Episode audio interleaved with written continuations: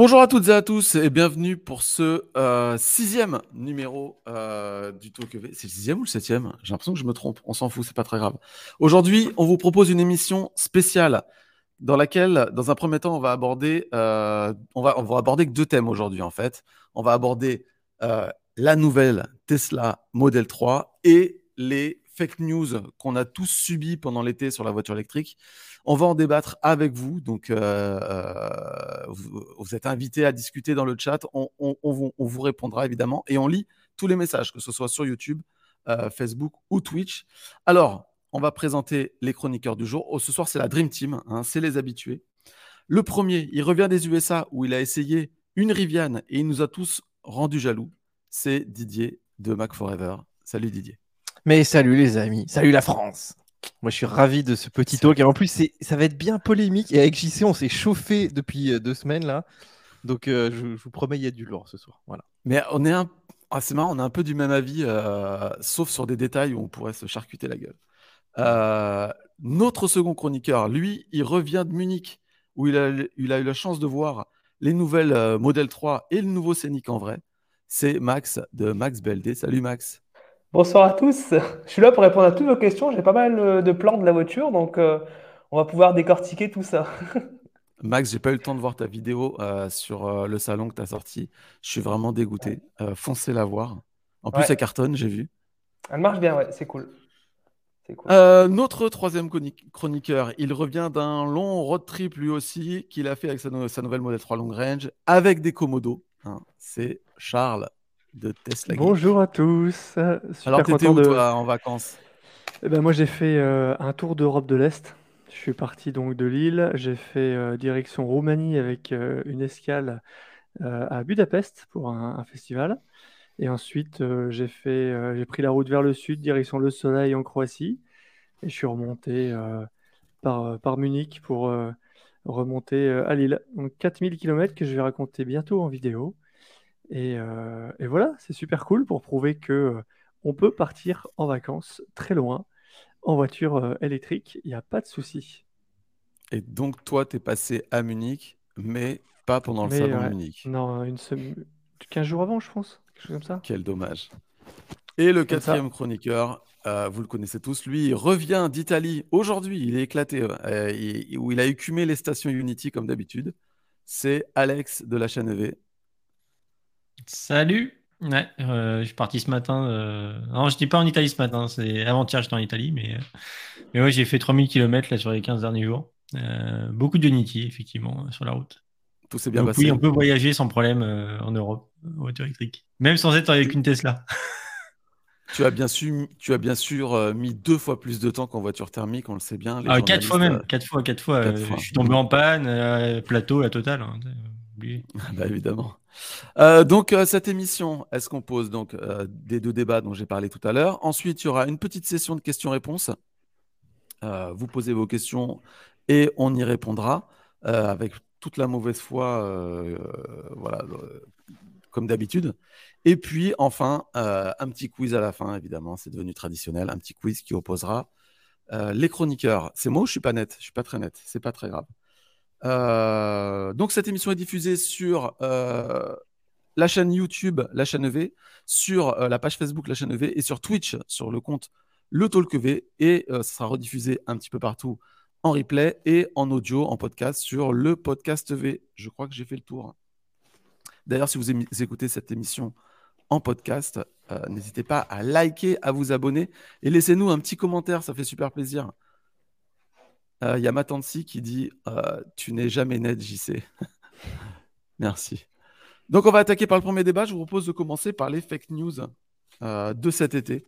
Là, franchement, on a vécu des jolies choses. On a vu passer pas mal de, de choses un petit peu reloues quand on roule en véhicule électrique. Ça nous fait toujours se bondir sur notre siège d'entendre tout ça. Le premier, c'est évidemment l'étude Monta qui a dit que 54% des utilisateurs de voitures électriques n'étaient pas satisfaits, enfin, regrettaient leur achat.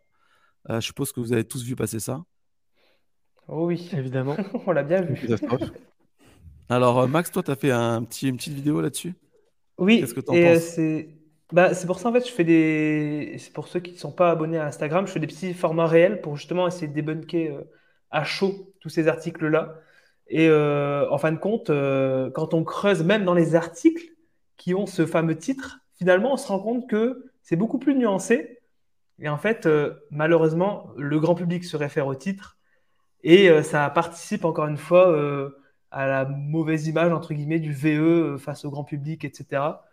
Et euh, malheureusement, c'est assez compliqué. C'est pour, ça que j'ai fait ce petit format-là pour essayer de débunker. On, on, voit en réalité que cette étude est totalement euh, claquée, entre guillemets. Et j'ai choisi quelques articles d'ailleurs. Je les ai sous les yeux. On voit que tous les différents médias ont amené la phrase d'une manière un petit peu différente, mais ils mettent toujours en avant ce fameux chiffre de plus de la moitié des utilisateurs sont, sont, sont dégoûtés de leur achat, regrettent leur achat, entre guillemets. Donc, euh, c'est quand même. Euh, je sais pas ce que vous, vous en pensez, mais moi, ça me, ça me dépite. bah, en fait, pour résumer, qui veut résumer là? Est-ce que quelqu'un a géré, a suivi un peu le dossier? Didier? Oui. Alors, en fait, cette étude, c'est déjà une étude qui a été faite sur très peu de personnes. Je crois qu'il y a 600 personnes en tout. Et je trouve que le plus gros défaut de cette étude, c'est qu'elle n'a pas été faite sur des voitures électriques. Elle a été faite sur des voitures électriques et hybrides. Et en fait, euh, on n'a pas la granularité de ça. Euh, du coup, euh, finalement, on est incapable de savoir si, je sais pas, il y avait, trois quarts d'hybrides dedans ou il y avait aussi des voitures électriques. Euh, ce qui était d'autant plus étonnant, c'est que tout, enfin, même l'étude, elle a été commanditée donc par un, par un organisme, et même sur la page qui résume l'étude, il y a déjà de la fake news, c'est-à-dire qu'il te dit euh, suite à, aux récentes augmentations de l'électricité, donc c'était euh, début août, je crois, ou mi-août, la moitié des gens regrettent l'achat d'un voiture électrique, alors que l'étude a été faite en mars. Donc en mars, il n'y a pas eu d'augmentation spécifique de, du courant. Et quelque part, ça pourrait même être mis en parallèle avec le prix. Enfin, en fait, c'était même pas le, prix de l'électricité, c'était les dépenses liées à la voiture. C'est-à-dire de façon générale. C'est-à-dire que ça pourrait même être l'entretien, même l'essence finalement. Et c'était pas du tout, enfin tout ça, bon, on va pas rentrer dans le détail, etc. Mais tout ça pour dire que c'était pas du tout une, étude sur la voiture électrique, que déjà euh, l'échantillon était quand même assez faible malgré tout et que en plus on ne connaît même pas la source des données. Quand tu regardes la source des données, c'est un vieux tableau Excel avec cinq entrées et euh, tu n'as pas d'infos. Et en fait, ça a été euh, le, fait, bon, des études comme ça, je pense qu'il y en a, en plein qui, qui, arrivent un petit peu tout le temps. Le problème, c'est que ça a été repris par des grands médias et que juste le fait de lire l'étude, même d'aller juste cliquer sur la source et on ne demandait pas plus, tu, tu voyais tout de suite que c'était bidon. Mais je, ne comprends pas que mes confrères, tu vois, moi je fais ça quand même toute la journée, euh, même de grands médias, et pas quand même ce réflexe qui est un petit peu basique aujourd'hui. Et alors c'est difficile de se dire, est-ce que c'est de la méconnaissance, est-ce que c'est de l'incompétence, est-ce que je veux faire un titre vraiment accrocheur derrière? Je, je n'ai pas la réponse à ça. Mais vu que tout le monde a titré là-dessus, moi je pense que c'est un peu du mimétisme. Et puis ils sont pas allés beaucoup plus loin, ils sont relus entre eux. Et souvent quand tu lis les articles, c'est quasiment le même article sur tous les sites, même euh, le Figaro, etc. Et je, partout. Je pense, je pense qu'ils aiment faire le, buzz en fait. À ce moment-là, ils s'en foutent en fait ce qu'il y a derrière. Euh, ils savent que ça va faire de la vue, ils savent que ça va polémiquer dessus, ils savent que ça va échanger dessus. Euh, et du coup, au final, le, le fond, dans un sens limite, ils s'en foutent. En fait, euh, c'est juste une manière de faire de, de, de, la, vue de la page, de la vue des vidéos associées ou autres, mais, euh, euh, le fond, eux, eux, déjà, potentiellement, ils y croient pas plus que ça aux véhicules électriques, ceux qui sont derrière ça. Enfin, je l'espère, en tout cas, s'ils y croient et qu'ils postent ça, il y a un vrai problème. Mais je pense que déjà, ils sont pas vraiment convaincus et, et surtout que leur objectif principal, c'est de faire de la vue, en fait. Et voilà, enfin, tout simplement. moi, j'irai pas beaucoup plus loin que ça. Après, ça me, ça m'énerve toujours de lire ce genre de choses. Je le lis de moins en moins tellement ça m'énerve. Mais euh, voilà. Et puis quand tu lis euh, différents articles comme ça, tu as l'impression qu'en fait, ils ont pris, il y a un article, qu'ils ont pris ChatGPT, qui ont demandé euh, reformule-moi ça, ça t'en fait une deuxième version, puis reformule-moi une deuxième fois, ça me fait une troisième, une quatrième, et que chacun se répartit un peu les versions, parce qu'au final, ils racontent tous la même chose avec, euh, avec des, juste quelques formulations euh, différentes, mais au final, c'est tout aussi creux, c'est tout aussi orienté, c'est tout aussi faux, et, euh, et ils ont l'air de se, de se complaire là-dedans. Ils mettent tout sur un titre, ça clique, ça fait, de ça fait des, pubs affichées sur les articles, Et euh, finalement, ils n'ont pas l'air de vraiment se, se, porter attention finalement euh, au contenu réellement partagé. Quoi. Pour eux, c'est alimenter leur, leur business, leur vue et, et leur audience. Quoi. je peux vous lire la question? Juste, ouais, bah justement. Vas-y, regarde, hop. Regarde, elle est là. Bah, c'est ça. En fait, la question est quand même déjà vachement ambiguë. C'est ça. Les récentes augmentations des coûts d'utilisation d'un VE euh, hybride, enfin d'un véhicule électrique ou hybride rechargeable, euh, vous ont-elles fait regretter l'achat à la location d'un véhicule électrique hybride rechargeable? Donc déjà, déjà ça, dit aux gens euh, qu'il y a une augmentation des coûts d'utilisation. Et ce qui est intéressant, c'est qu'il y a quand même 19% qui disent oui beaucoup. Et il y en a 35 qui disent oui en partie, tu vois. C'est quand on n'est quand même pas sur un 54 de gens qui regrettent. Il y a quand même 35% qui disent euh, oui, qui regrettent un petit peu. Mais moi, j'ai un, j'ai mon analyse là-dessus. Je vais me baser sur quelqu'un qui revient tout le temps dans cette émission, c'est ma belle-mère, euh, Claire Michu. Euh, elle avait une Kona électrique et quand elle arrivée en fin de LOA, elle m'a dit bon bah voilà, je vais la rendre et puis je pense que je vais prendre une, une Yaris hybride. Et je lui ai demandé pourquoi. Et elle m'a dit parce que avec les augmentations des prix, l'électrique quand même, euh, machin et tout. Enfin, avec l'augmentation du prix de l'électricité, l'électrique, euh, quand même, ça coûte cher, machin. Et en fait, elle, elle savait juste pas du tout combien ça consommait. Elle sait même pas que je pense combien coûte vraiment le kilowattheure. Et elle avait, je pense, aucune idée de combien lui coûtait sa recharge, en fait. Comme moi, par exemple, je sais pas du tout combien coûte euh, mon frigo à l'année, tu vois, par exemple. Et je pense que simplement dans les médias, elle entend l'électricité augmente, elle se dit Ah, c'est la loose. Mais en fait, si tu lui dis qu'elle est passée de 2,30€ à 2,60€ euh, les 100 km avec sa voiture électrique, bon bah, euh, mais qui peut se plaindre de cette augmentation-là? Genre personne. L'augmentation, elle est infime par rapport à une augmentation du prix de l'essence qui, elle, tu te prends tout de suite 2 euh, euros dans la gueule quoi, pour les 100 km.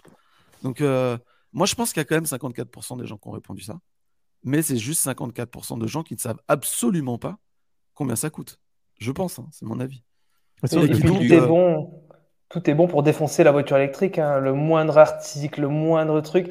En fait, euh, les gens ne veulent juste pas s'y intéresser. Enfin, on ne change pas les petites habitudes. On va à la station essence, on paye 2 euros le, litre. Ça vient. Justement, je regardais le JT tout à l'heure. Il y avait encore un reportage pour dire que le prix de, l'essence allait encore augmenter. Et on, reste euh, toujours dans ce, truc-là, on n'incite pas les gens à se renseigner, etc. Et euh, justement, ces articles, eh ben, c'est du pain béni pour, euh, pour le grand public, pour les anti-VE, etc. Et c'est quand même vachement décevant et ça piétine un petit peu notre travail, même si, voilà, enfin, ça piétine un petit peu tout ce qu'on fait parce que ces articles-là tournent énormément, ils ont énormément d'audience, malheureusement, ces, ces grands médias et on aimerait peut-être que, collaborer avec eux pour leur donner de vraies infos et faire tourner je crois qu'ils en ont bah, pour, pour le coup, pas envie. Hein. Pour le coup, on, a un peu collaboré avec eux euh, pour un article qu'on a fait avec JC.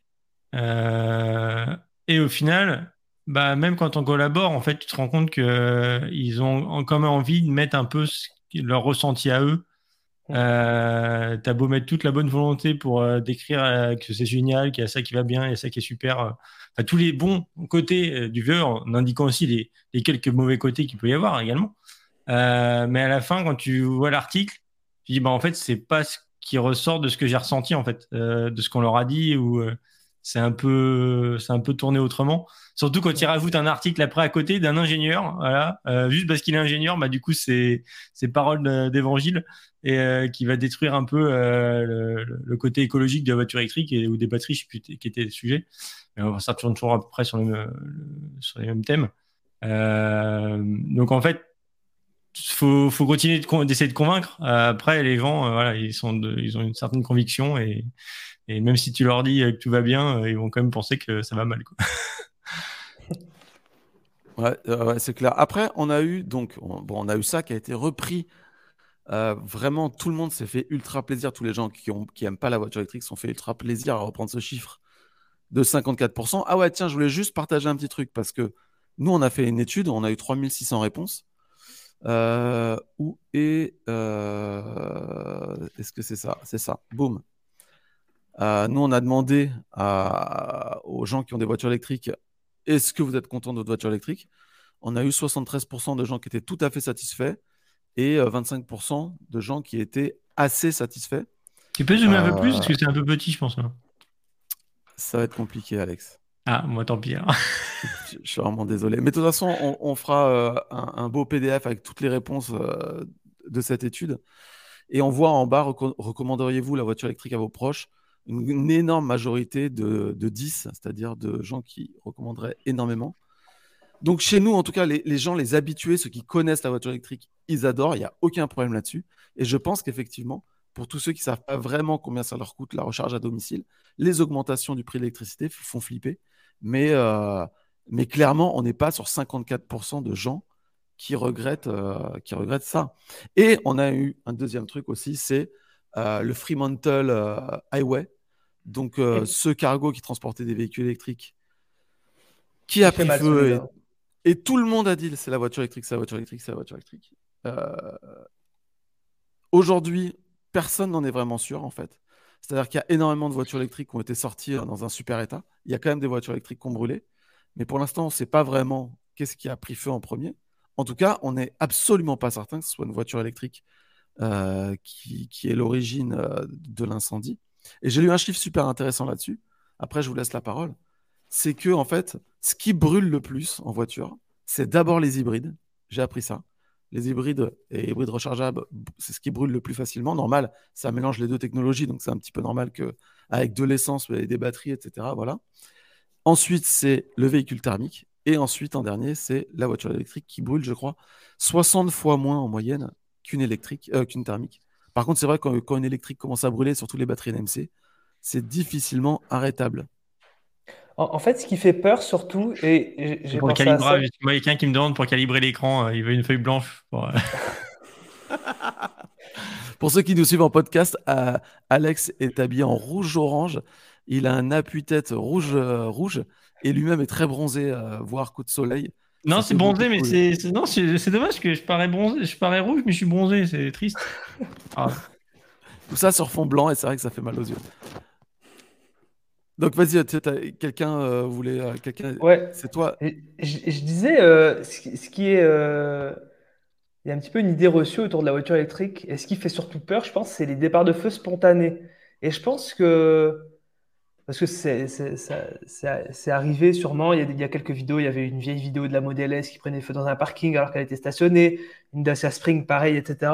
Et je pense que c'est surtout ça qui, qui fait peur en réalité, tandis que je pense que c'est impossible sur une voiture thermique qui est éteinte, je pense. Euh, souvent, un incendie de voiture thermique, c'est sûrement quand elle est en route.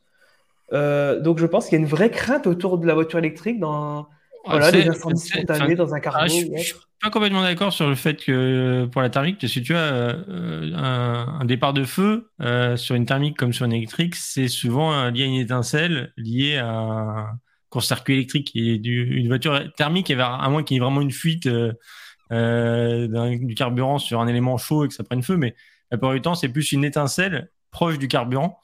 Et du coup, une étincelle et un défaut électrique, tu peux très bien l'avoir voiture éteinte. Il y a la batterie est toujours branchée, il y a toujours 12 volts, euh, il peut y avoir un court-circuit et une étincelle. Ouais. Euh, mais pour, pour reprendre justement ce, de- ce- cette peur du départ de feu, euh, euh, comment on appelle ça Enfin, Spontané. spontané, voilà, merci. Il y avait l'exemple aussi, je crois, d'un concessionnaire, je crois que c'était MG, qui disait Ouais. à ses clients euh, Non, mais par contre, quand vous mettez la voiture à charger, il faut la fermer, il faut pas rester à l'intérieur parce que sinon, elle risque de prendre feu. Enfin non, c'est- pas sinon elle risque de prendre feu, mais en gros c'était ne restez pas à l'intérieur. oui, il y a un risque, il y a m'a un dit, risque. je te jure, il me l'a dit comme ça. Il m'a dit, ouais, Vas-y. faut pas rester à l'intérieur parce que bon, euh, vous savez, euh, les voitures quand ça charge, euh, ça prend feu, on le sait. Et là, moi j'ai fait. Ah de quoi tu parles? Voilà. Donc bon. C'est amusant, il y a une vidéo de, il y a pas longtemps, je crois que c'était Villebrequin. Ils essayaient d'inflammer le, de l'essence avec un briquet. Et euh, donc ils avaient fait l'essence et le diesel, je crois. Et le diesel, ils mettaient le briquet et les- le briquet s'éteignait dans le diesel. Donc, Ouais. euh, mais je pense que, enfin, moi par exemple, là, je teste beaucoup de batteries en ce moment, donc des batteries EcoFlow, euh, Jackery, etc. Donc j'ai beaucoup de lithium chez moi, tu vois, j'ai plein de petites batteries comme ça qui sont, je les ai mis en onduleur, j'ai mis un peu partout. Et hier soir, tu vois, coïncidence, j'allume mon EcoFlow parce que je voulais faire un test dessus, tout. Et là, je sens une odeur de brûlé, mais euh, genre avec la, bonne odeur de fumée. Je me... Et là, euh, c'était une grosse batterie, hein, 3-4 kWh. Et sur le moment, moment de panique. C'est-à-dire je me suis dit, la batterie là, euh, si elle prend feu dans mon salon, la, maison crame parce que je ne sais pas l'arrêter. tu mets de l'eau dessus, ça fait rien. Vaut mieux même pas, apparemment. Et euh, je la fous dans le jardin, il y a des arbres, il y a des feuilles, des pins et tout, ça prend feu. Je dis, et puis j'avais la Tesla à côté, je me dis, mais j'ai tout qui va prendre feu. Et, la, panique, vraiment, j'ai eu la panique. Et en fait, la, batterie, même si on sait que ça brûle pas tant que ça et que finalement les incendies sont rares, même dans les pays très très chauds, ils n'ont pas tellement de problèmes.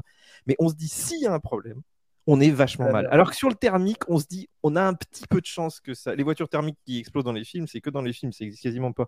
Mais sur l'électrique, c'est vrai que tu te dis, euh, je, suis enfermé dans ma caisse, tout ça, j'ai aucune chance. Quoi. Et il y a quand même eu des exemples récents. Il y a aussi beaucoup moins de voitures électriques quand même en circulation, donc peut-être aussi qu'il y a un effet comme ça de, masse, je sais pas, mais moi, moi j'ai toujours quand même cette petite crainte, euh, tu vois, derrière, et je comprends quand même ce côté-là. Tant qu'on n'aura pas des batteries vraiment safe, je, pense que ça titillera toujours, euh, toujours les gens derrière. Mais en cas d'accident, tu vois, pas forcément lié à la voiture, lié à d'autres paramètres dans la maison. Tu vois, ma batterie qui brûle, je me dis, mais la Tesla, elle peut brûler, quoi. Mais euh, Didier, euh, c'est des LFP, les batteries euh, stationnaires, là. Oui. Mais en fait, ce qui a brûlé, je pense que c'était l'onduleur et j'ai paniqué. Ah ouais, franchement. C'est quand même flippant. non, mais c'est flippant. Ouais, mais... à, flamber. il était pas là, par exemple. Imagine, t'es pas là. Le truc, il est branché, il flambe. Tu te dis quand même, c'est flippant. Ouais, ouais, c'est clair. Non, ouais, perso, ouais, je, serais quand même assez confiant euh, des batteries euh, LFP euh, de, de, stationnaires comme ça. Je pense que si ça crame, effectivement, c'est plus des composants électroniques qui crament ou des sécurités qui crament plutôt que la batterie. Il faut quand même penser qu'on on, a, si, si, on fait un, une petite historique des batteries, on a eu les, les plus performantes au début qui étaient les lithium euh, ion polymère. Euh, d'ailleurs, c'est ce qu'on a dans la Ioniq 28, euh, qui étaient justement les plus inflammables. C'était les fameuses lipos qu'on utilisait en modélisme. Où là, d'ailleurs, pour les recharger, il fallait mettre dans des, dans des poches inifugées pour être sûr au cas où. voilà, c'était très, très, très dangereux, on va dire. Après, on est passé sur nickel, manganèse, cobalt qui sont le plus, plus courantes.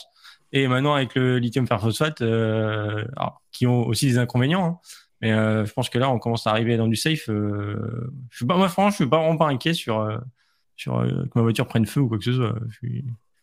Je, vois plus de voitures prendre feu au bord de la route qui sont enfin, des essences. J'ai jamais vu des électriques brûler d'ailleurs jusqu'à maintenant, mon expérience. Après, il y a peut-être un élément aussi à prendre en compte, c'est que les électriques sont grosso modo quand même plus récentes que tout le parc thermique qu'il peut y avoir. Alors après, je connais pas la proportion, enfin l'âge moyen des véhicules thermiques qui prennent feu, mais on peut quand même imaginer que c'est des véhicules relativement euh, vétustes, pas très bien entretenus. Euh, je suis pas certain qu'une voiture euh, de 2-3 ans thermique ait ce genre de problème, tu vois. les électriques, elles sont quand même assez récentes. Il y a très peu d'entretien nécessaire. Donc, bon, au niveau des statistiques, je pense que c'est quand même compliqué de, juger. On n'a pas vraiment les chiffres, il faudrait vraiment entrer dans le détail. Euh, après, moi, personnellement, je ne suis pas inquiet euh, quand je monte dans ma voiture euh, de me dire qu'elle pourrait prendre feu. Quoi. Je trouve que les technologies sont quand même vraiment bien abouties maintenant.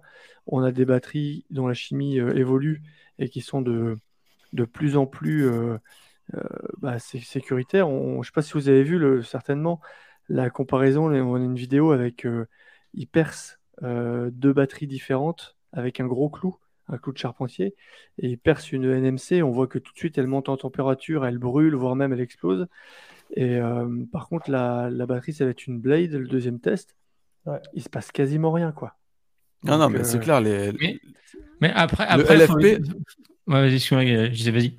Non, mais vite fait, j'ai discuté il n'y a pas longtemps. J'ai posé une question sur LinkedIn sur le LFP. Je voulais avoir des renseignements et j'ai été mis en relation avec une, une personne qui a une usine de batterie LFP, alors pas pour l'automobile, mais euh, pour euh, d'autres applications.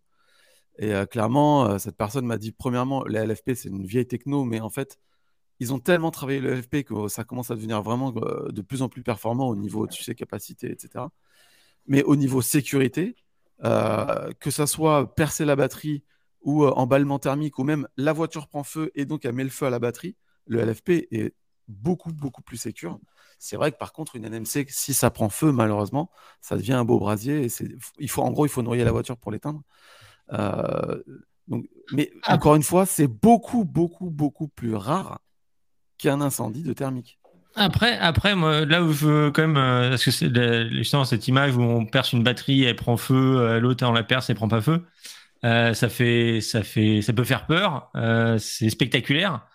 Après, il faut quand même savoir que dans la, dans la voiture, euh, les batteries, elles sont pas accessibles au moindre trottoir. quoi. Euh, Il y, a- il y a un caisson euh, en métal euh, qui est renforcé, qui passe des crash tests, etc. Avant que la batterie en arrive à, à percer la poche, euh, il y a quand même un paquet d'étapes euh, de, de sécurité à franchir. Euh, justement, je serais quand même curieux, je serais intéressé de savoir le pourcentage de gens qui ont peur de passer électrique à cause du fait qu'ils aient peur qu'ils puissent prendre feu, en fait. Je, putain, il y en a qui disent c'est un peu comme la peur du GPL à l'époque. Bah, je- j'en entends quand même moins parler que quand on parlait du GPL. Moi, c'est pas un argument qui, dans les discussions que j'ai euh, autour de moi, la partie euh, risque d'incendie de la batterie, c'est absolument pas un, un critère euh, qui vient dans les discussions en fait. Ah, on est d'accord, on est Je d'accord. pense ok. qu'ils ont, ça leur c'est plutôt ouais l'autonomie, la recharge et puis les longs trajets.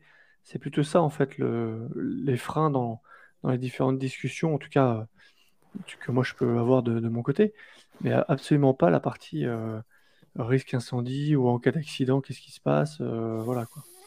Mais moi, je Ah, eu- je trouve qu'il y a eu un peu, il y a eu un peu ça il y a, il y a 4-5 ans, euh, avec les premiers problèmes du Kona, où ils ont fait les changements de batterie, on a eu quelques sujets euh, autour de la batterie.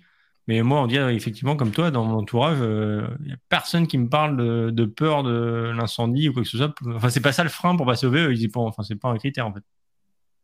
Mais, mais tu as quand même Bon. eu des... aux États-Unis euh, pas mal de, de bagnoles qui, qui ont fait brûler des maisons, qui sont passées aux infos, qui ont fait un peu les gros titres comme ça. Et c'est Ouais. vrai que ça, ça marque les esprits quand tu vois une bagnole qui, qui s'embrasse d'un coup. euh, sur, sur le thermique, tu, tu vois pas un truc comme ça souvent. C'est pas c'est rare d'avoir la bagnole dans ton garage qui prend feu toute seule quand même. Et ils, ont Chevrolet ça, Bolt. euh, Ouais, puis elles étaient en train de charger, je crois, quelque chose comme ça. ouais. Les batteries LG, Chevrolet Bolt et tout. Une- fois, je crois que c'était la Mazda euh, MX-30. Je, je- revenais comme ça, dans- j'étais dans le sud de la France et sur l'autoroute. Et euh, j'ai eu un message, euh, c'était problème surchauffe batterie haute tension. J'étais à 130 et je vois ça. Et tu vois, en fait, c'est des trucs. Ça, te- ça te met quand même pas en confiance quand même. Enfin, moi, je, je comprends quand même ce, ce petit stress, mais par contre, je vous rejoins sur le fait que j'ai pas l'impression que ce soit un sujet majeur. Mais, Ouais. mais je, puisse, je peux comprendre quand même qu'on. moi, j'ai fait pas mal de voitures téléguidées avec les enfants. Et on a ces batteries LiPo, là, dont parlait, je crois, Alex tout à l'heure. Et, et les LiPo, il, il faut les mettre dans des poches à, à batterie LiPo parce qu'il y a vraiment des accidents. En plus, les voitures téléguidées, ça, ça prend des chocs et tout. Et, et tu les enfermes. Moi, j'ai des poches à LiPo et c'est des trucs, si, si tu les laisses comme ça, tu as quand même un risque vraiment que ça se. Ouais, mais les lipos, les lipos, en fait, le problème des lipos, c'est que si elles sont pas bien équilibrées, s'il y a une cellule qui va en supérieure à une autre euh, et qu'elle se décharge dans celle d'à côté, bah, ça, ça peut euh, faire une inflammation euh, spontanée. Mais justement, les lipos étaient les plus performantes, mais aussi les plus dangereuses. Euh, je dirais qu'on c'est encore pas mal aujourd'hui. Bon, ce que, ce que, euh, on, on peut parler encore d'un autre sujet, parce qu'il n'y a pas que ça. Euh, on a une dame euh, à France Télévisions qui s'est dit euh, Je vais partir faire un road trip en voiture électrique pour voir. Elle en, a- elle en avait déjà fait un à l'époque, euh, il y a longtemps. Et elle s'est dit. Tiens, je vais partir faire un road trip et puis je vais voir comment ça se passe. Et qu'est-ce qu'elle nous prend comme voiture? Évidemment, une Zoé sans combo CCS. Et qu'est-ce qu'elle dit Donc évidemment, c'est plus long, une, une Zoé sans combo CCS, le recharge c'est une heure, une heure et demie. Et qu'est-ce qu'elle nous dit à la fin comme conclusion? Bah oui, maintenant avec les nouvelles bornes, on peut voyager en électrique, il n'y a aucun problème, mais oulala, c'est beaucoup plus long qu'en thermique. Sans préciser évidemment que c'est à cause de sa voiture à elle qu'elle a mis beaucoup plus de temps. C'est ultra énervant. Ça, c'est pareil, moi, ça me fait péter un plomb parce que après, il y a, tonton Jackie au repas du dimanche qui va dire Eh ouais, moi j'ai vu un reportage sur France Télévisions et voilà. Donc, euh, comment faire? Nous, on fait tout ce qu'on peut pour euh, dire la vérité, mais comment faire quand une seule personne sur, euh, sur France Télévisions euh, euh, aux 20h casse tout le truc J'ai une explication parce que j'avais fait aussi un petit format court là-dessus. Euh, pourquoi c'est une Zoé sans CCS? C'est parce que c'est leur voiture de fonction. C'est la voiture de fonction des journalistes de, de France Télévisions, tout simplement, qui ont des Zoé sans CCS, puisque la Zoé qui est en parc presse chez Renault, elle, elle a un CCS Et c'est vrai que ça aurait été trop facile de prendre une Zoé en parc presse. Ils ont pris leur voiture de fonction et hop. Et il y avait une sorte de d'angle qui aurait pu être abordé, c'est qu'ils avaient fait justement ce trajet il y a 10 ans.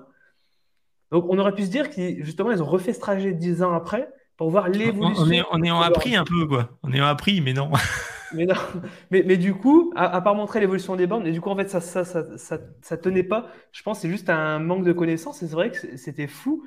Ils n'ont pas pris le temps 5 minutes de se renseigner sur les connecteurs de recharge. C'est incroyable. Bah, disons que ne comprends pas. Disons que l'idée de repartir dix ans après, elle est géniale, mais vu que, enfin, il, faut partir avec le matériel de dix ans après, tu vois. Bah, c'est clair. C'est Bah, euh, autant y aller en 106 électrique, tu vois, si tu vas dans ce sens-là. Il n'y a pas de. Mais celui-là, il fait mal. Bon. hein. Chez France, enfin, vraiment, le reportage France 2, il fait vraiment mal parce que ils ont en plus le reportage est bien fait. Et Ils ont, ils ont les capacités de faire un truc très court et très impactant et ils ont fait de la merde. C'est dommage parce que justement, en- avec une base de reportage comme ça, on aurait pu faire quelque chose de vraiment poussé et ils sont forts pour ça, France 2 en plus. Euh, ils ont les moyens et tout, donc c'est vraiment dommage. C'est vraiment dommage encore une fois. Et- Mais, c'est motivant pour, euh, pour nous. Alors, J'aime pas rentrer dans le- l'esprit complotiste parce que j'aime pas ça. Mais c'est à se demander, parfois, c'est c'est pas possible, il y a du lobbying derrière. Euh, comment on Ouais. peut autant aller dans le mur euh, dans des reportages comme ça, en fait? C'est comment on peut autant être en décalage avec la réalité de ce qui se fait aujourd'hui. euh, c'est des journalistes. Enfin, je sais pas, les journalistes, ils sont. Nous, on n'est pas journalistes, on réussit à trouver des informations, on réussit à savoir comment les choses fonctionnent. Euh, eux, c'est leur, c'est leur métier. Donc, euh, récupérer l'information de, auprès de, du fabricant, euh, euh, avoir des conseils de, de la marque pour euh, quelle voiture faut prendre pour faire un grand trajet. Enfin, déjà, ils t'auraient dit prenez la Mégane et prenez pas la vieille Zoé qu'on qu'on va arrêter de commercialiser. Ouais, il y a des fois, j'ai vraiment l'impression qu'il y a du. J'essaie d'éviter d'y penser parce que ça me saoule, mais euh, qu'il y a du lobbying derrière, euh, parce que j'ai du mal à croire que ce soit que euh, de la. de la, pas de la bêtise, Non. mais de, Méconnaissance mé-. Moi, je, je crois, je, je- sincèrement, je crois pas au complot. Tu sais, la, la, la, la journaliste de Sud-Ouest qui est venue nous, nous interviewer, euh, elle avait plein d'idées préconçues et clairement, euh, euh, c'est pas quelqu'un, c'est pas Total qui lui a dit, eh oh, c'est que ça se passe comme ça, tu vois. Ou alors c'est Total qui finance des études qui, fait, qui font que, enfin, je sais pas, mais euh, je pense sincèrement que surtout tant que t'as pas testé vraiment, euh, tu te bases sur les croyances et euh, Et- du coup, qui hein. avait dit entre le vas-y. complot et la bêtise, privilégie toujours la bêtise. Ouais, moi, je- exactement. En fait, si tu regardes tous les, jeux- tous les sujets techniques, je ne veux pas défendre les journalistes, mais les journalistes, c'est quand même un travail compliqué parce qu'on te met sur plein de sujets. C'est-à-dire que la, la Miss, elle était peut-être sur la guerre en Ukraine le matin, euh, sur la voiture électrique l'après-midi. On leur demande tout le temps de faire des sujets, des fois hyper pointus, alors que euh, faut qu'ils jonglent avec plein de choses. Donc déjà, c'est pas évident euh, forcément. Ce qui m'inquiète un peu, c'est ce que disait Max, c'est si c'est dans leur, leur voiture de fonction et qu'ils connaissent même pas la façon dont elle fonctionne ou on va dire les évolutions depuis, c'est vrai que c'est un manque d'intérêt, un manque de curiosité terrible. Mais moi, je pense vraiment que ces gens sont, sont totalement incompétents, mais en fait, ils sont incompétents de nature. C'est-à-dire le journaliste généraliste, c'est quelqu'un qui est très littéraire, et tous les, tous les sujets scientifiques, et il y, y en a qui disent là dans le chat, dès que tu connais ton sujet et que tu regardes la télé, souvent tout est faux. Mais c'est exactement ça. Et, en fait, toi, tu es, tu es dans ton canapé comme ça, t'es là, mais c'est pas possible. Comment ils peuvent dire Mais des non, mais- âneries pareilles? Et puis les mecs, ils doivent se prendre des, des mails d'insultes euh, en permanence, mais ils continuent. C'est-à-dire que euh, le- il n'y a jamais un moment, ils se disent tiens, si on allait se faire assister de quelqu'un qui connaît un petit peu son sujet, non, on va aller interroger madame sur le marché et tout. Et c'est extrêmement frustrant parce que c'est la télé, c'est là où ils ont les moyens. Euh, ils ont quand même quelques personnes de temps en temps, tu vois, sur TF1 et tout. Ils ont quelques journalistes qui s'y connaissent un petit peu, mais ils sont pas forcément là. Justement, le- chez TF1, ils en ont un ou deux qui sont très tech et qui n'ont pas été pris pour faire, pour faire ce sujet. Donc c'est- vraiment dommage parce qu'on se dit, il- il- que- je sais plus qui se disait, euh, ouais, ma, ma belle-mère, elle, elle croit tout ce qu'elle voit à la télé, mais il y a des gens, ils regardent que ça en termes d'infos. Ils vont pas sur les forums, ils vont pas sur les chaînes YouTube et tout. Donc euh, la télé fait foi. Et quand le journaliste a dit ça, c'est parole d'évangile. Et puis on se revoit dans 5 ans pour le prochain test. quoi. Très impactant le JT. Je vais juste vous, vous montrer un petit truc. Euh, ça aussi, c'est issu de notre étude. Euh, dans notre étude, on demandait aux gens qui n'avaient pas de voiture électrique et qui n'en voulaient pas, on a posé quelques questions pour tester leur connaissance, en fait. Et c'est hyper intéressant. Alors, je ne sais pas si on va le voir, on le voit bien. Euh, là, on a demandé, donc ça, c'est que les gens. Donc, la base est très faible, hein, 168 personnes. On n'a pas eu beaucoup de gens qui n'ont pas de voiture électrique et qui n'en veulent pas qui ont répondu. On a demandé à ces gens, selon vous, combien de temps faut-il pour recharger une voiture électrique sur borne rapide? Eh bien, en gros, on a euh, 5% qui ont répondu 1h30, 9% qui ont répondu 1 heure et 17% qui ont répondu 45 minutes. Il y a quand même une grande majorité qui était dans les 30 minutes, donc plutôt euh, en accord avec la réalité de la voiture électrique. Mais il y a quand même euh, euh, un petit tiers qui pense que c'est plus de 45 minutes, voire jusqu'à 1h30. Donc merci les médias. Et pareil, on a demandé, euh, d'après vous, quelle est la durée de vie d'une euh, batterie de voiture électrique? Et il y a quand même, et là c'est quand même incroyable, il y a 7% des gens qui, ne- qui pensent qu'une batterie, ça dure 50 000 km. C'est fou. Et 31 qui pensent qu'au bout de 100 000 km, la batterie est morte. Donc il y a quand fou. même, il y a quand même une méconnaissance. Ah, donc je le dis, hein, une batterie, c'est entre, euh, on va dire, 300, euh, 400 pour les NMC, on va dire, et euh, quasiment un million pour une LFP. Normalement, euh, il y a S'il n'y a, pas de une- problème- s'il y a pas de problème autre, euh, voilà, de technique. Mais il y a quand même une méconnaissance incroyable et, et- et des gens et, et tous les journalistes, etc., se basent là-dessus en fait. Ils, ils vont pas se renseigner réellement sur la réalité des choses. C'est exaspérant. Et moi, moi, je vous jure, hein, ça me rend ouf. Je déteste euh, euh, l'inculture comme ça. J'aimerais bien expliquer aux gens. là, mais je me tue à expliquer des fois sur LinkedIn que c'est des fausses pensées, mais ça ne marche pas. Ça ne sert absolument à rien. Je pense que euh, la seule solution est de les mettre dans une voiture électrique et qu'ils essayent. Oui, je pense Donc, que ça va venir avec le temps. Ouais, excuse-moi, Moi, je Didier, vas-y. Moi, je trouve que ça évolue beaucoup aussi. C'est pas si évident que ça pour le grand public d'être. euh, Par exemple, la charge. en- Moi, il y a beaucoup de gens des fois ils m'arrêtent sur les bornes. Ah, mais vous mettez combien de temps à recharger?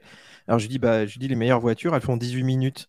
Puis me font ah oui, mais c'est les Porsche et tout. Il fait non non, je dis les, des, des Kia, des Hyundai. Les gens des fois me croient pas. Ils, ils me croient pas. Ouais. Mais c'est très récent finalement que ça fasse ça. Enfin, on, on a eu toujours eu l'image de tu charges pendant une heure sur ta borne de, de village et tout. Donc il y, a- il y a plein de trucs comme ça, ça. Ça met du temps à rentrer parce que tant que les gens n'ont pas expérimenté, c'est vrai qu'ils sont. Mais toute la technologie, c'est toujours pareil. Il y a plein de trucs. euh, Des fois, tu... Moi, je me rappelle la première fois que j'ai montré à, quelqu'un sur l'iPhone euh, le positionnement GPS et puis le truc qui te fait l'itinéraire. C'était genre en 2008. Il y a une vieille, elle m'a regardé comme ça. Elle m'a dit Mais ça existe vraiment, ça? Genre, elle croyait que je mentais. Et, je trouve qu'il y, y a un peu ce côté-là sur l'électrique, des fois. Quand je dis aux gens, je fais 400 km avec la modèle 3 sur autoroute, il me dit Ouais, mais à 110. Je dis Non, non, à 130 et voire 135. Hein. Et ils me croient pas. Et des- Ouais. pourtant, ça existe depuis 3-4 ans. Mais tu vois, 3-4 ans, à, à l'échelle d'une personne, c'est pas tant que ça, finalement. Bah là, tu vois, euh, j'ai rendu une Polestar aujourd'hui euh, chez Hertz. Je discute avec le mec de chez Hertz. Je l'ai adoré. Euh, on en reparlera plus tard sur la chaîne. Et je discute avec le mec de chez Hertz. On parle de bagnole électrique. Le mec était calé. Tu vois, je me suis dit, ah, c'est cool. Tu vois, le mec de chez Hertz, il est capable et tout. On discute, on discute, on discute. Et puis, on parle de la Fiat 500. Je dis, ah ouais, j'adore la Fiat 500. Il me dit, ah ouais, moi aussi. Par contre, là, euh, donc le loueur est à Bordeaux. Il me dit, quand on les loue aux gens à Arcachon, on leur dit, bah là, euh, si vous voulez aller à Arcachon, euh, il faut couper la radio, couper les phares et couper le chauffage. Oh là là là là là là. C'est pas possible. Oh merde, non, pas ça. J'étais jusque-là, c'était bien, quoi. Dommage. Donc voilà. Bon, Il y a du boulot, les gars. hein. On- et on a donc, du coup, euh, du tu peux expliquer, faut, faut couper les feux, euh, la radio, euh, Ouais. En fait, euh, quand tu allumes les phares, tu perds environ 70% d'autonomie. Il faut Euh, surtout pas, il faut surtout pas avoir ces enfants qui rechargent leur téléphone à l'arrière, sinon, euh, je pense que t'arrives- tu rentres pas chez toi. Non, mais là, je pense que tous les gens qui nous regardent, on est 731, les gars, je crois que c'est un record. Merci à tous de nous suivre, c'est fantastique. Euh, je pense que tous les gens qui nous regardent savent un petit peu comment ça marche, que quand tu allumes les phares, ça change rien. Mais juste pour donner un ordre de grandeur, une voiture, quand ça roule, en gros, ça consomme 15 000 watts et les phares vont en consommer, je sais pas moi, 100. Donc, euh, maximum 100. Enfin, je sais pas combien. Ouais, C'est du LED, Les- ça consomme Ouais, rien. c'est tout du LED, ouais, ça consomme rien. Ouais, le Et LED, un ça chargeur téléphone, un chargeur de téléphone, c'est 20 watts. Donc, Ouais, Donc en gros, ridicule. en gros, c'est un peu dans un ordre de grandeur, c'est comme si on nous donnait 15 000 euros et qu'ensuite on rajoutait 15 euros. Tu vois, les 15 euros, t'en as rien à foutre. Tu vois, a- ça n'a- pas de sens par rapport aux 15 000. Bon, bah là, c'est pareil. Ah, Il y a juste effectivement le chauffage et la clim qui peuvent, qui peuvent euh, euh, affecter l'autonomie, évidemment. Il y a une très bonne joue vidéo sur la chaîne 10-15% maximum, c'est pas, tu divises pas par deux ta conso. euh. Donc voilà. Est-ce que vous voyez un autre fake- une autre fake news qu'on a vu tourner là un Oui. petit peu? La, la 208. Magnifique, la 208. Quand ils, ils ont fait un pari. euh, attends, c'était quoi? Paris-La Baule euh, Ah, j'ai pas vu 8 ça. heures. Donc, ils ont... Mais c'était sur euh, France Info. Ah oui Et donc, ils ont pris une i208. Donc, i208, euh, c'est pas idéal pour les grands trajets, mais ça va. Et ils ont Ça fait un, un pari pornique, enfin, dans ces coins-là. Là. Donc, 400 km. Et, et euh, ABRP mettait un arrêt, je crois, en arrivant avec euh, 10% ou 15%. Et eux, ils ont chargé jusqu'à. Ils ont fait deux arrêts, ils ont chargé à, à 100% à chaque fois. Et ils ont Oh mis là. euh, 8 heures au lieu de, je crois, 5 4h30, 5 heures, un truc comme ça. Parce qu'en plus, elle charge quand même assez vite, la, deux- la i208. Ah oui, non, elle charge vite en plus, la 208, elle, elle a une bonne. Mais Ils ont, en fait, il ils ont s'arrêtait fait à- tout ce qu'il fallait pas pour. euh, et- oui, parce qu'il s'arrêtait à, à À 40%. 60%. ou- Ouais. Ouais, un 60 truc comme même, ça. C'est la folie, quoi. Mais en fait, ce qui est marrant, c'est que là, là, par exemple, c'est de l'incompétence totale. C'est-à-dire qu'ils n'ont rien préparé. Ils n'ont même pas demandé à des gens qui s'y connaissaient un minimum. Et, en plus, à la fin, l'article est encore en ligne, c'est-à-dire qu'il n'y a même pas un mea culpa ou genre, euh, oui, c'est vrai qu'on a fait un peu de la merde et tout. Non, non, c'est. Enfin, nous, tu vois, sur la tech, dès qu'on fait des erreurs, on est obligé de, se mettre à plat ventre et de, dire excusez-moi aux gens et tout, et d'aller corriger ça dans les 10 minutes, de mettre des, mises à jour sur les vidéos et tout. Et, eux, voilà, c'est France Info, parole d'évangile, comme disait euh, Alex tout à l'heure. Et, euh, je, ne vais pas remettre en cause ce que j'ai fait. Quoi. Mais, mais vraiment, quand tu lis le truc, tu te dis putain, une idée 108, mais jamais je pourrais sortir de Paris. Non, Mais, mais la pédagogie, il faut, il faut la faire sur les stations. Et il y a un opérateur qui a fait ça, je sais plus. Il mettait des petits panneaux en mode attention, euh, une fois que vous avez dépassé 80%, euh, c'est infiniment plus long. Et je pense que c'est la solution miracle, entre guillemets, pour, euh, bah, pour enfin, euh, comment dire, euh, que, que le grand public comprenne ce, ce paramètre. Parce que, mine de rien, quelqu'un qui connaît rien, naturellement, il va se dire bon, allez, je vais jusqu'à 100%, je gratte au maximum, etc sans savoir que ça va mettre euh, bien plus. Ah, mais vraiment, tiens, je, je suis en train de penser à ce panneau que tu es en train de parler. Et euh, en fait, il faudrait peut-être un, système un peu comme on a parfois dans des open space où quand il y a trop de bruit, il y a, une lumière qui s'allume euh, en rouge, qui commence, je sais pas si vous connaissez ce système-là. Euh, Ah, non. ça permet de, que les gens euh, baissent un peu le son euh, de- des paroles pour euh, pas qu'il y ait trop de bruit dans les open space. Et euh, bah, il pourrait très bien y avoir par exemple une lumière qui s'allume en rouge ou un truc comme ça dès qu'on arrive à 80%. Et du coup, de la borne, vois, c'est visible en fait. Tu, tu, tu Mm. fais, ouais, je, je suis puni, je suis- enfin, je suis puni, on me rappelle un peu à l'ordre euh, de manière à, à arrêter ta charge. Euh, mais, euh, Ça mais- va arriver, mais cette pédagogie, cette pédagogie, je dirais qu'elle viendra petit à petit. Euh, le problème là, c'est là dans ce reportage avec le 208, c'est surtout qu'ils s'arrêtent à 60%. C'est qu'ils n'aient pas confiance à aller plus loin, euh, plus que de charger à 100% pour moi. Mais c'est un peu la faute de Peugeot. hein. Il n'y a pas de planificateur, donc le mec il sait pas faire. Si t'as rien, tu sais pas. Toi, si tu prépares rien. En fait, tu peux Ah bah, ils, ont, enfin, ils- ils ont- ils trajet. ont quand même lancé la BRP à la base. Euh, au moins suivez-le alors dans ce cas-là. Mais euh, euh, moi, je pense que ça devrait être. euh, tu devrais avoir une courbe de charge sur le tableau de bord de ta bagnole quand tu charges et que tu vois que ta puissance de charge descend, descend et qu'à un moment, quand c'est trop bas, quand ça arrive sur, à 80%, qui est marqué sur l'écran de ta bagnole, le mieux c'est de partir maintenant, sinon ce sera trop long, que ce soit ta voiture qui te, qui te forme en fait. Par contre, je dis ça, moi je dis toujours 80%, 80%. J'ai fait un Bordeaux-Belgique-Bordeaux, j'ai fait au moins, je pense, 40% des charges, je suis monté à 100% en fait. Et pas parce que. euh, pas parce que je suis un boulet, juste parce que la voiture charge trop vite et que je m'arrêtais manger, etc. Et que il y avait des places sur les bornes, donc j'ai laissé la voiture monter à 100%. Bon, voilà. Mais, à euh, savoir que, à savoir que la 208 et euh, Gary euh, qui est dans le chat pour le confirmer, quand tu dépasses 80%, le, la courbe est très très spéciale sur cette voiture, sur cette batterie. Euh, la, la puissance euh, s'effondre. euh, donc du coup, la 208 c'est vraiment la pire voiture pour faire ce test en plus, parce que encore une modèle 3 où ouais, moi aussi j'avais fait déjà des, j'ai déjà fait des road trips où finalement, même au-delà de 80, ça charge encore assez vite.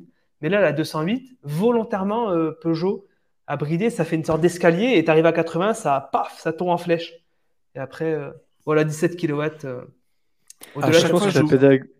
je- je pense que la pédagogie, elle doit, elle ne marchera que si c'est soit le véhicule qui informe euh, son propriétaire, mais de façon assez claire pour que euh, la personne voit qu'il y a quelque chose qui s'affiche sur l'écran et puisse vraiment en prendre connaissance.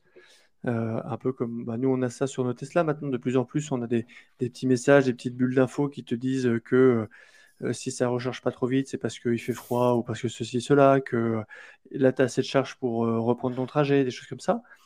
Donc ça, je pense que le mettre dans la voiture, ça peut être, ça peut être pas mal. Mais je pense que ça doit surtout commencer par euh, le discours en, concession, quoi. Les employés, les vendeurs, ils doivent pouvoir euh, euh, donner les bonnes informations à leurs clients, démonter euh, les idées reçues, et ça passe par, euh, deux choses, par une formation euh, des employés euh, à l'électrique et après aussi par une, une conviction des vendeurs eux-mêmes. Je pense qu'il y en a encore peut-être beaucoup qui sont pas encore, qui passent à l'électrique en termes de vente de manière forcée, qui euh, peut-être n'ont jamais testé eux-mêmes, qui n'y croient pas, enfin, qui sont finalement subissent ces, ces fake news eux-mêmes et qui, euh, qui ont, du... Enfin, il y a l'exemple que tu donnais tout à l'heure avec la, MG, là où si tu es dedans et que tu, tu charges, euh, il faut sortir parce qu'on ne sait jamais, quoi, elle pourrait prendre feu. C'est un peu l'exemple de, bah, de, mauvaises informations, de mauvaises formations et peut-être, je pense aussi, du manque d'envie ou d'intérêt à, dire les bonnes choses sur l'électrique parce que la formation, pour moi, elle doit passer aussi par les marques, les vendeurs. Euh, peut-être que dans quelques temps, on verra des spots de pub à la télé qui démontent euh, certaines idées reçues euh, par les constructeurs eux-mêmes lors de leur publicité. Quoi.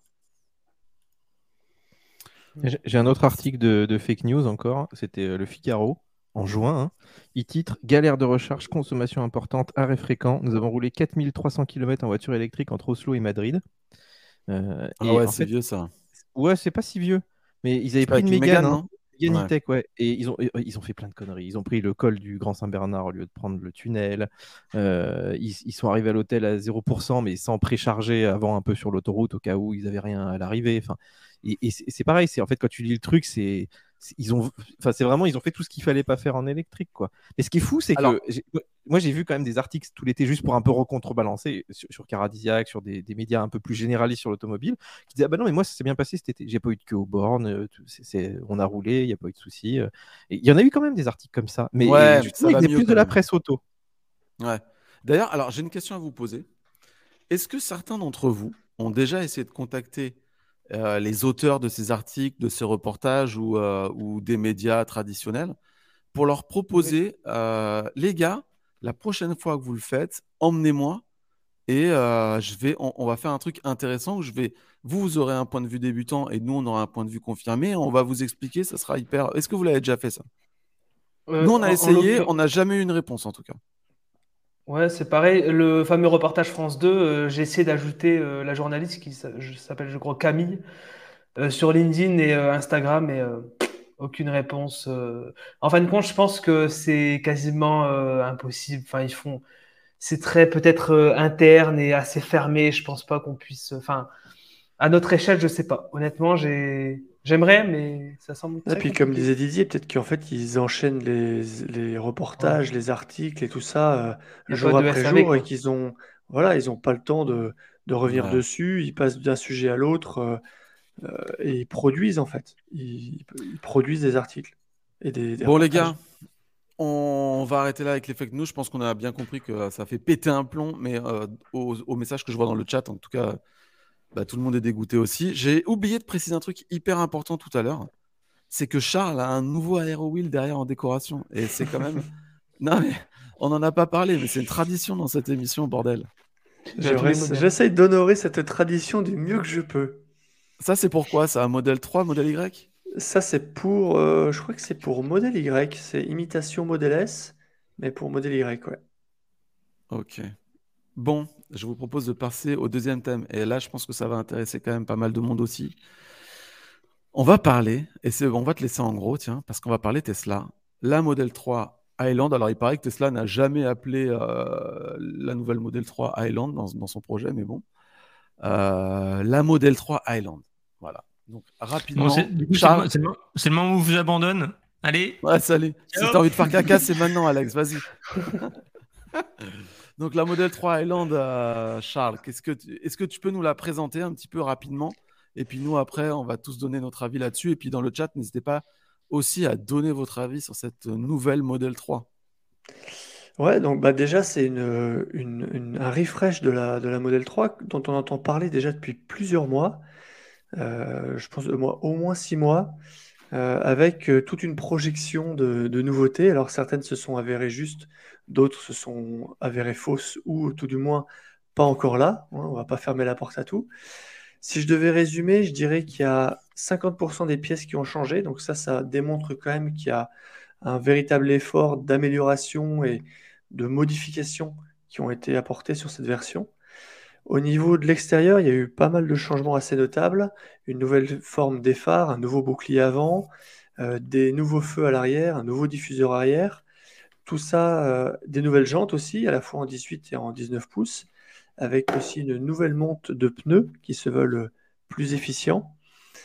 Tout ça, ça amène la voiture à avoir une meilleure aéro avec un coefficient de traînée qui est le meilleur jamais eu chez Tesla jusqu'à maintenant. Euh, on a du coup, grâce à cet aéro, de meilleures autonomies, une autonomie en hausse en fonction des versions. Euh, bah, quand on est en 18 pouces, on a une autonomie qui a augmenté de 8,5%, et quand on est en, 19, de 4,5%. Euh, Ça porte du coup la modèle 3 à des autonomies qui sont enfin, jamais vues jusqu'à maintenant. De mémoire, on est à 513 sur la version propulsion avec jante 19 pouces, 554 en 18, et sur la grande autonomie dual motor, de tête, on doit être à, 630 en 19 pouces et 670 quasiment, 668 je crois, en, ou 678 en version 18 pouces. Donc c'est juste, euh, on n'a jamais vu des autonomies aussi grandes sur, sur modèle 3. Et d'ailleurs, je, noterai quelque chose, c'est que avec euh, quasiment 560 km WLTP, la propulsion avec sa batterie de 60 kWh, elle a quasiment la même autonomie que la long range de 2019 quand elle est sortie. Donc ça montre déjà qu'il y avait à l'époque euh, un pack batterie de 75 kWh.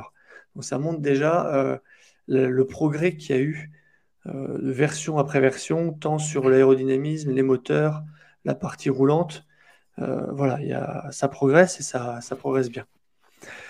Si on continue sur les modifications, on a, euh, bah, on a une batterie et un moteur et des moteurs qui n'ont pas changé.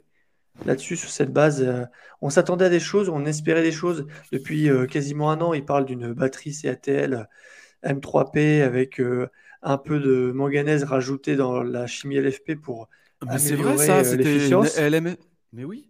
LMFP, et eh ben non, pas là. Est-ce que ça arrivera plus tard? Euh, Peut-être. Hein. Peut-être que Tesla, l'amélioration arrivera peut-être en deux temps, une partie un peu esthétique avec celle qui est là, et puis peut-être dans six mois, un an, il y aura peut-être une amélioration portée sur peut-être les moteurs et, les batteries. En tout cas, la version qu'on a vue là, Tesla l'a dit, c'est même batterie, même moteur. Ce qui a pas mal changé, c'est l'intérieur. On a un tout nouvel intérieur avec des nouveaux panneaux de porte, nouvelle planche de bord avec un bandeau LED qui est incrusté dans toutes les portes et qui fait le lien avec le tableau de bord. On a une nouvelle console centrale, un nouveau volant tactile qui euh, a fait disparaître euh, les commodos de changement de vitesse et de clignotant. Je pense qu'on aura l'occasion d'en reparler après. On a un écran qui a fait son apparition sur euh, les places arrière et on a tout un ensemble de nouveaux matériaux pour voilà, une, nouvelle ambiance intérieure. On a aussi des nouveaux sièges pour plus de confort et des sièges à l'avant qui sont ventilés ça aussi, c'est une, amélioration qui était pas mal attendue. On a un nouveau système hi amélioré avec 17 euh, haut-parleurs sur la version euh, intérieure premium qui équipe euh, la grande autonomie. On a une sonorisation qui est améliorée sur plusieurs points, en particulier sur le vitrage acoustique. Donc souvent c'est des panneaux double vitrage et qu'on retrouve sur a priori l'ensemble des vitrages, donc par, par brise, vitre avant, vitre arrière, mais aussi lunettes arrière et je crois aussi le toit. Faudra euh, peut-être vérifier tout ça, mais euh, ils ont fait un gros effort là-dessus. Ils ont aussi amélioré tout ce qui était bruit d'air, bruit de roulement. Donc, a priori, d'après les essais, la voiture serait deux fois plus silencieuse quand on est en tant que passager dans la voiture. Donc, c'est plutôt pas mal. Et je pense que ça, ça répond aussi à, certains comparatifs avec des marques plus premium, des voitures que vous avez certainement essayé, hein, qui étaient plus silencieuse que, la modèle 3. Donc ça, c'est plutôt bien. Et puis, euh, dans les dernières modifications, on a euh, les suspensions et la géométrie qui ont été revues pour, pour plus de confort. Ça aussi, je pense que c'est plutôt pas mal. Et parmi les, les autres modifications, on a aussi, moi, ce que j'ai repéré, c'est les caméras qui seraient les caméras de ce qu'on appelle le hardware cam, donc des caméras améliorées avec une, une meilleure définition. Donc ça, c'est pour tout ce qu'on va dire, euh, tous les, nouveautés, les nouveaux changements. Il y a aussi des choses qu'on perd, et vous l'avez certainement noté, on n'a plus de commodo au niveau, des, au niveau du volant pour faire changements de vitesse, tout se passe euh, à l'écran et sur le volant. Donc ça, c'est assez, euh, assez disruptif, on va dire. C'était apparu sur les Model S et Model X, qui étaient des voitures quand même haut de gamme, euh, pas hyper accessible, donc dont la, la distribution est assez, assez limitée. Mais là, le mettre sur une voiture qui est, on va dire, mass market, c'est quand même, je trouve, assez osé. Ça va changer pas mal des habitudes, je pense. Donc, bon, on aura l'occasion de discuter à, propos de ça. Parmi les pertes, on a aussi les anti-brouillards avant. Il n'y en a plus dans le pare-choc. ça devait être jugé comme pas assez utilisé. On a le siège central de la banquette arrière qui n'est plus chauffant. Ça, ça se voit sur les, captures d'écran. Et on n'a plus qu'un seul port USB dans la console centrale pour recharger ces appareils euh, au lieu de deux. Ça, c'est les, on va dire, les principales euh, choses qui ont disparu que, que j'ai notées. Je vous laisse compléter si, vous avez, euh, si vous avez vu eh d'autres ben, choses. on a une personne ici présente qui l'a vu en vrai. Et oui, oui. Qu'est-ce que tu as vu? Qu'est-ce que tu en penses? Est-ce que, est qu'en vrai, elle est belle déjà? Alors, euh, vous aurez ma réaction à chaud dans, dans, la vidéo, mais je vais retranscrire un petit peu euh, ce que j'ai ressenti. Euh, ça marche mieux en vrai qu'en photo, j'ai l'impression. En photo, c'est vrai que sous certains angles, ça peut paraître un petit peu étrange. Enfin, J'en avais parlé aussi dans ma vidéo, mais en vrai, c'est très réussi. Euh, c'est très moderne, c'est super joli. Alors, je tiens à préciser que moi, il y avait une version grise sur le stand et c'est clairement pas la meilleure couleur. En fin de compte, dans un salon qui était sombre, finalement, on, ne voyait pas trop grand chose, c'était assez, assez peu éclairé. Il y avait une version rouge qui était exposée en centre-ville que je n'ai pas vue malheureusement. Euh, pour ce qui est de la version grise, euh, moi, ce qui m'a marqué, bon, déjà, je vais parler de l'extérieur. Malheureusement, on a toujours cet effet peau d'orange sur la peinture grise euh, peut-être que Charles pourra donner aussi son, point de vue là-dessus, mais euh, il y a vraiment un effet peau d'orange. Hein. Et quand on compare avec les véhicules qui sont autour, etc., on n'a pas cet effet-là. Là, on le voit, clairement, on le voit. Euh, la couleur grise, très réussie. Je pense qu'elle est un petit peu plus sombre que le gris actuel, peut-être. Je sais pas, j'ai pas assez de, de, connaissances là-dessus sur le. Ouais, un peu plus sombre. Ok, ouais, c'est ce qui me semblait. Euh, bon, voilà, après pour le look, etc., chacun, c'est les goûts et les couleurs. Moi, par contre, je suis monté à, bord de la voiture. Et là, pour le coup, j'étais quand même euh, vachement euh, très agréablement surpris. J'ai touché un petit peu les matériaux. C'est très agréable. Et surtout, le, la, nouvelle bande en tissu là, derrière le volant sur le tableau de bord. Très agréable. C'est légèrement rembourré et tout. On a vraiment, on, monte encore légèrement en, niveau de finition. Clairement, on le remarque. J'ai eu la modèle 3 pendant 4 jours, mais je le remarque. L'écran, bon, c'est pareil, il est légèrement plus grand, mais clairement, euh, faut vraiment euh, avoir euh, l'ancienne modèle 3 pour, pour voir la différence. Et moi, quelque chose qui m'a agréablement surpris, c'est les fameux clignotants sur le, sur le volant. On a un, retour haptique et je m'y attendais pas. Et ce qui fait que c'est super satisfaisant, c'est super agréable d'appuyer sur le bouton. C'est un truc tout con, mais c'est quand même quelque chose qu'on utilise très régulièrement. Et on avait vu avec la, chez, Volkswagen avec la gamme ID, on a des boutons à retour haptique, mais ça n'a rien à voir. Hein. Je, pensais à ça quand tu le disais, et franchement, le retour haptique, ça me limite, ça me donnait des frissons pas agréables, je n'ai pas du tout. Et, ben, en fait, il faut vraiment oublier ceux qui ont testé euh, l'ID 3, ça n'a rien à voir. La comparaison la plus proche, peut-être, c'est ceux qui ont un, un MacBook d'Apple, le trackpad, c'est très très ressemblant, c'est un, un, retour haptique vraiment très bien fait, très bien géré, et pour le coup vraiment quali. Tandis que chez Volkswagen, c'est vraiment plastoc, ça marche pas. Et là, pour le coup, c'est en tout cas agréable à utiliser, et on ressent vraiment quand on enclenche le clignotant. On peut pas D'ailleurs, euh, D'ailleurs, euh, Volkswagen abandonne les touches euh, tactiles et haptiques pour revenir à des vrais boutons. C'est ça. Mais, mais, sur la modèle 3, je pense que très clairement, Tesla va, va pas revenir en arrière, malgré les, malgré les critiques. C'est un peu comme Apple. Hein.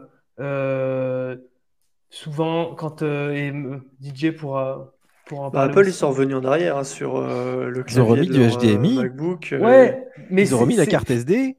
Il faut que ça soit vraiment ils ont remis énervé, quoi. Faut, faut, faut comme des Komodo, quoi. Ouais, mais je pense pas. Bah, franchement, j'ai un petit peu changé mon avis. J'ai appuyé, c'est vraiment ergonomique. Bon, à, alors. voir, parce que dans les ronds-points, ça va être un enfer, à mon avis. Oh putain. Mais je, alors, sens, je sens que JC euh, fulmine là. Alors, alors, alors, attends, Non, c'est pas les ronds-points le problème.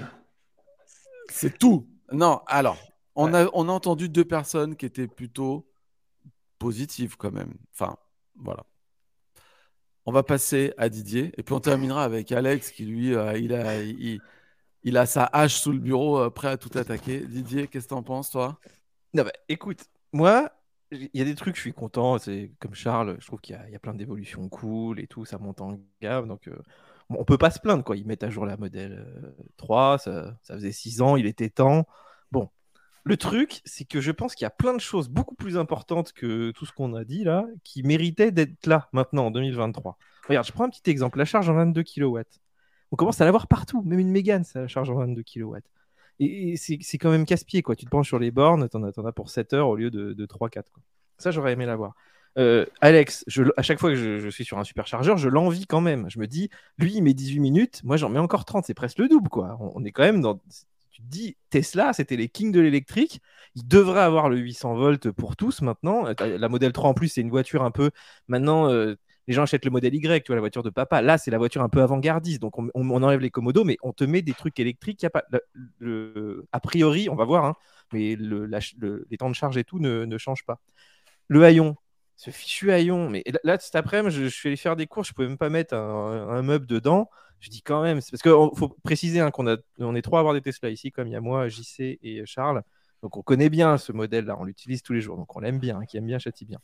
Euh, les feux Matrix LED, c'est cool, on nous enlève les clignotants, mais alors il y a les feux Matrix LED, bah, ils en ont pas parlé, donc j'imagine qu'ils n'y sont pas. Et ça c'est un truc maintenant, c'est pareil, tu as ça sur les, ID3, les Mégane et tout, donc c'est quand même euh, hyper, hyper pratique. L'afficheur tête haute, c'est quelque chose maintenant, pareil, c'est soit on te met un petit affichage sous le volant bien foutu, comme chez Rivian, chez Polestar et tout, soit on te met le, HUD, mais je, trouve quand même, euh, c'est des voitures qui montent à plus de 50 000 euh, euros, donc tu peux quand même avoir euh, au moins deux écrans, c'est pas trop demandé. Aujourd'hui, un écran de 15 pouces, ça, coûte plus si cher que ça, c'est pas comme en 2016-2017. je continue, le volant capacitif. Le volant ah non, le V2L, je l'ai oublié, le V2L. T'as raison, le V2L, c'est un truc. En plus, Tesla, tu vois, ils ont le Powerwall et tout. Tu, tu pourrais faire de la domotique avec ta voiture. Ils viennent de rajouter sur l'application, maintenant, tu peux faire des routines pour mettre ta voiture à charger ou pas. Donc, ce serait génial que la voiture renvoie du courant le soir sur ta maison euh, avec un, petit onduleur et tout. Bon, mais Elon Musk est clairement contre le V2L. Hein. J'ai encore une liste. Hein. Euh, volant capacitif. Non, mais aujourd'hui, tout le monde a le volant capacitif. Même les, on va dire le segment euh, normal, quoi, sans entrer dans le low cost, mais vraiment les voitures autour de 40-50, elles commencent à l'avoir un peu toutes maintenant. Ces fichus capteurs de parking. alors, il y a une, la rumeur là, comme quoi il y avait une caméra sur la calandre ou pas. On ne sait pas trop s'ils vont la mettre ou pas. Peut-être qu'ils vont la mettre quand même. Mais quand même, c'est un vrai problème. Et, il, ne s'est pas dit là, il faut quand même que je fasse un truc. Et là, tu prends un modèle Y, tu n'arrives pas à te garer à 3 cm du poteau. C'est pas possible. Donc ça, c'est un problème qu'ils n'ont pas résolu. Attends, euh, attends, seconde, faut que je réponde, faut que je réponde à ce commentaire Ted Ghost, c'est gadget. Mais non, mais non, euh, t'en parleras après, t'en parleras après. Attends, j'ai encore un petit, j'ai encore, je savais, un petit listing. Je savais que ça te rendrait fou, ça. Euh, bon, après, on peut parler du software un peu, mais bon, le software, on sait qu'ils le font évoluer un peu pour tout le monde. Mais on parlait tout à l'heure, j'en voyais beaucoup sur le, le, chat, la garde au sol. Moi, je suis allé en Italie, j'ai accroché partout. C'est terrible. Et ils l'ont encore baissé. D'ailleurs, je pense qu'ils gagnent un peu en autonomie avec ça. Il y a 2 mm de moins. Bon, c'est anecdotique, mais voilà. Euh, sur la plupart maintenant des voitures chez Volkswagen, tu as la suspension pilotée. Peut-être ça rajoute du poids et tout, je veux bien, mais euh, ça, permet de régler ce problème de suspension trop dure, trop molle. Tu décides, soit tu es un peu sport, soit tu es un peu confort. Et euh, j'ai pas l'impression que ce soit un, gros problème de rajouter ça aujourd'hui. Et je, je, combine aussi avec le rayon de braquage. Ces bagnoles, c'est des camions. Enfin, là, vraiment, j'ai conduit il y a pas longtemps un EQE e, qui est un monstre. Eh ben, ça se gare mieux qu'une modèle 3. un Rivian aussi qui fait 5 mètres de long, ça se gare mieux qu'une modèle 3. Et surtout sur les propulsions, tu dis j'ai qu'un moteur à l'arrière, je pourrais donner un petit peu plus d'angle sur, le, sur les roues, ils l'ont pas fait. Euh, le, le Scénic, là, il a le toit vitré occultant. Là, l'été, en ce moment, on crève dans nos Tesla. Et, ils n'ont pas réglé ce problème. Alors que ça, c'est pareil, c'est des technos, c'est hyper avant-gardiste de mettre le petit gaz là dans le, dans le toit. Ou un, toit ouvrant, ou un toit ouvrant. Ou un toit ouvrant. Mais bon, ça, je dirais qu'à la limite, pourquoi pas Tu vois, tu fais des compromis. Mais sur le Scénic, tu peux même faire la moitié qui est occultant. Je veux dire, c'est Renault qui a fait. C'est un Scénic, quoi. Et ils l'ont pas sur la modèle 3. Et, euh, on parlera, on parlera du Scénic après, quand même. On, dira deux mots. Et, voilà, deux, deux, trucs encore. Je, finis après, j'ai fini ma liste. Euh, le, un bouton sur la boîte à gants. Bon, ça, c'était vraiment pour le kiff. Et un frunk électrique. Je, l'ai eu sur le Rivian avec la petite télécommande, je pouvais l'ouvrir. Mais bref, tout ça pour dire qu'en fait, y, a, dans tout ce que j'ai dit, je pense qu'il y, a beaucoup de choses qui sont quand même hyper intéressantes d'avoir. Et à la place, on a eu ouais, les sièges ventilés, le petit écran à l'arrière, un petit peu de matériaux, euh, des LED et tout, cool. Mais je trouve que sur le cœur de leur business, eh ben, ils n'ont pas fait la révolution qu'on attendait. Peut-être qu'elle arrivera, Mais euh, en attendant, la concurrence, elle commence à avoir un peu tout ça. Et c'est pour ça qu'on a ces débats-là aujourd'hui. C'est parce que je pense qu'il faudrait peut-être quand même s'exciter un petit peu euh, si Tesla veut garder son avance technologique.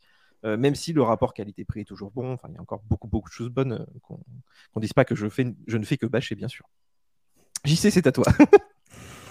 Euh, Alex, oui. tu veux y aller moi j'y vais, j'y vais. Allez. Je- moi, le problème, c'est que- défiler sur les options en particulier. mais- Le problème, c'est que, euh, Didier, il a tout dit. Voilà. Euh, moi, il y a des choses que je reproche à ma voiture. Donc, j'ai une Tesla Model 3 SR Plus de 2021, donc avec une batterie 55 kWh. Il y a des choses que je reproche à cette voiture vraiment qui n'ont pas été corrigées, euh, des choses qui sont pour moi importantes. Et je suis désolé, mais les je- il y a des gens qui disent on s'y fait.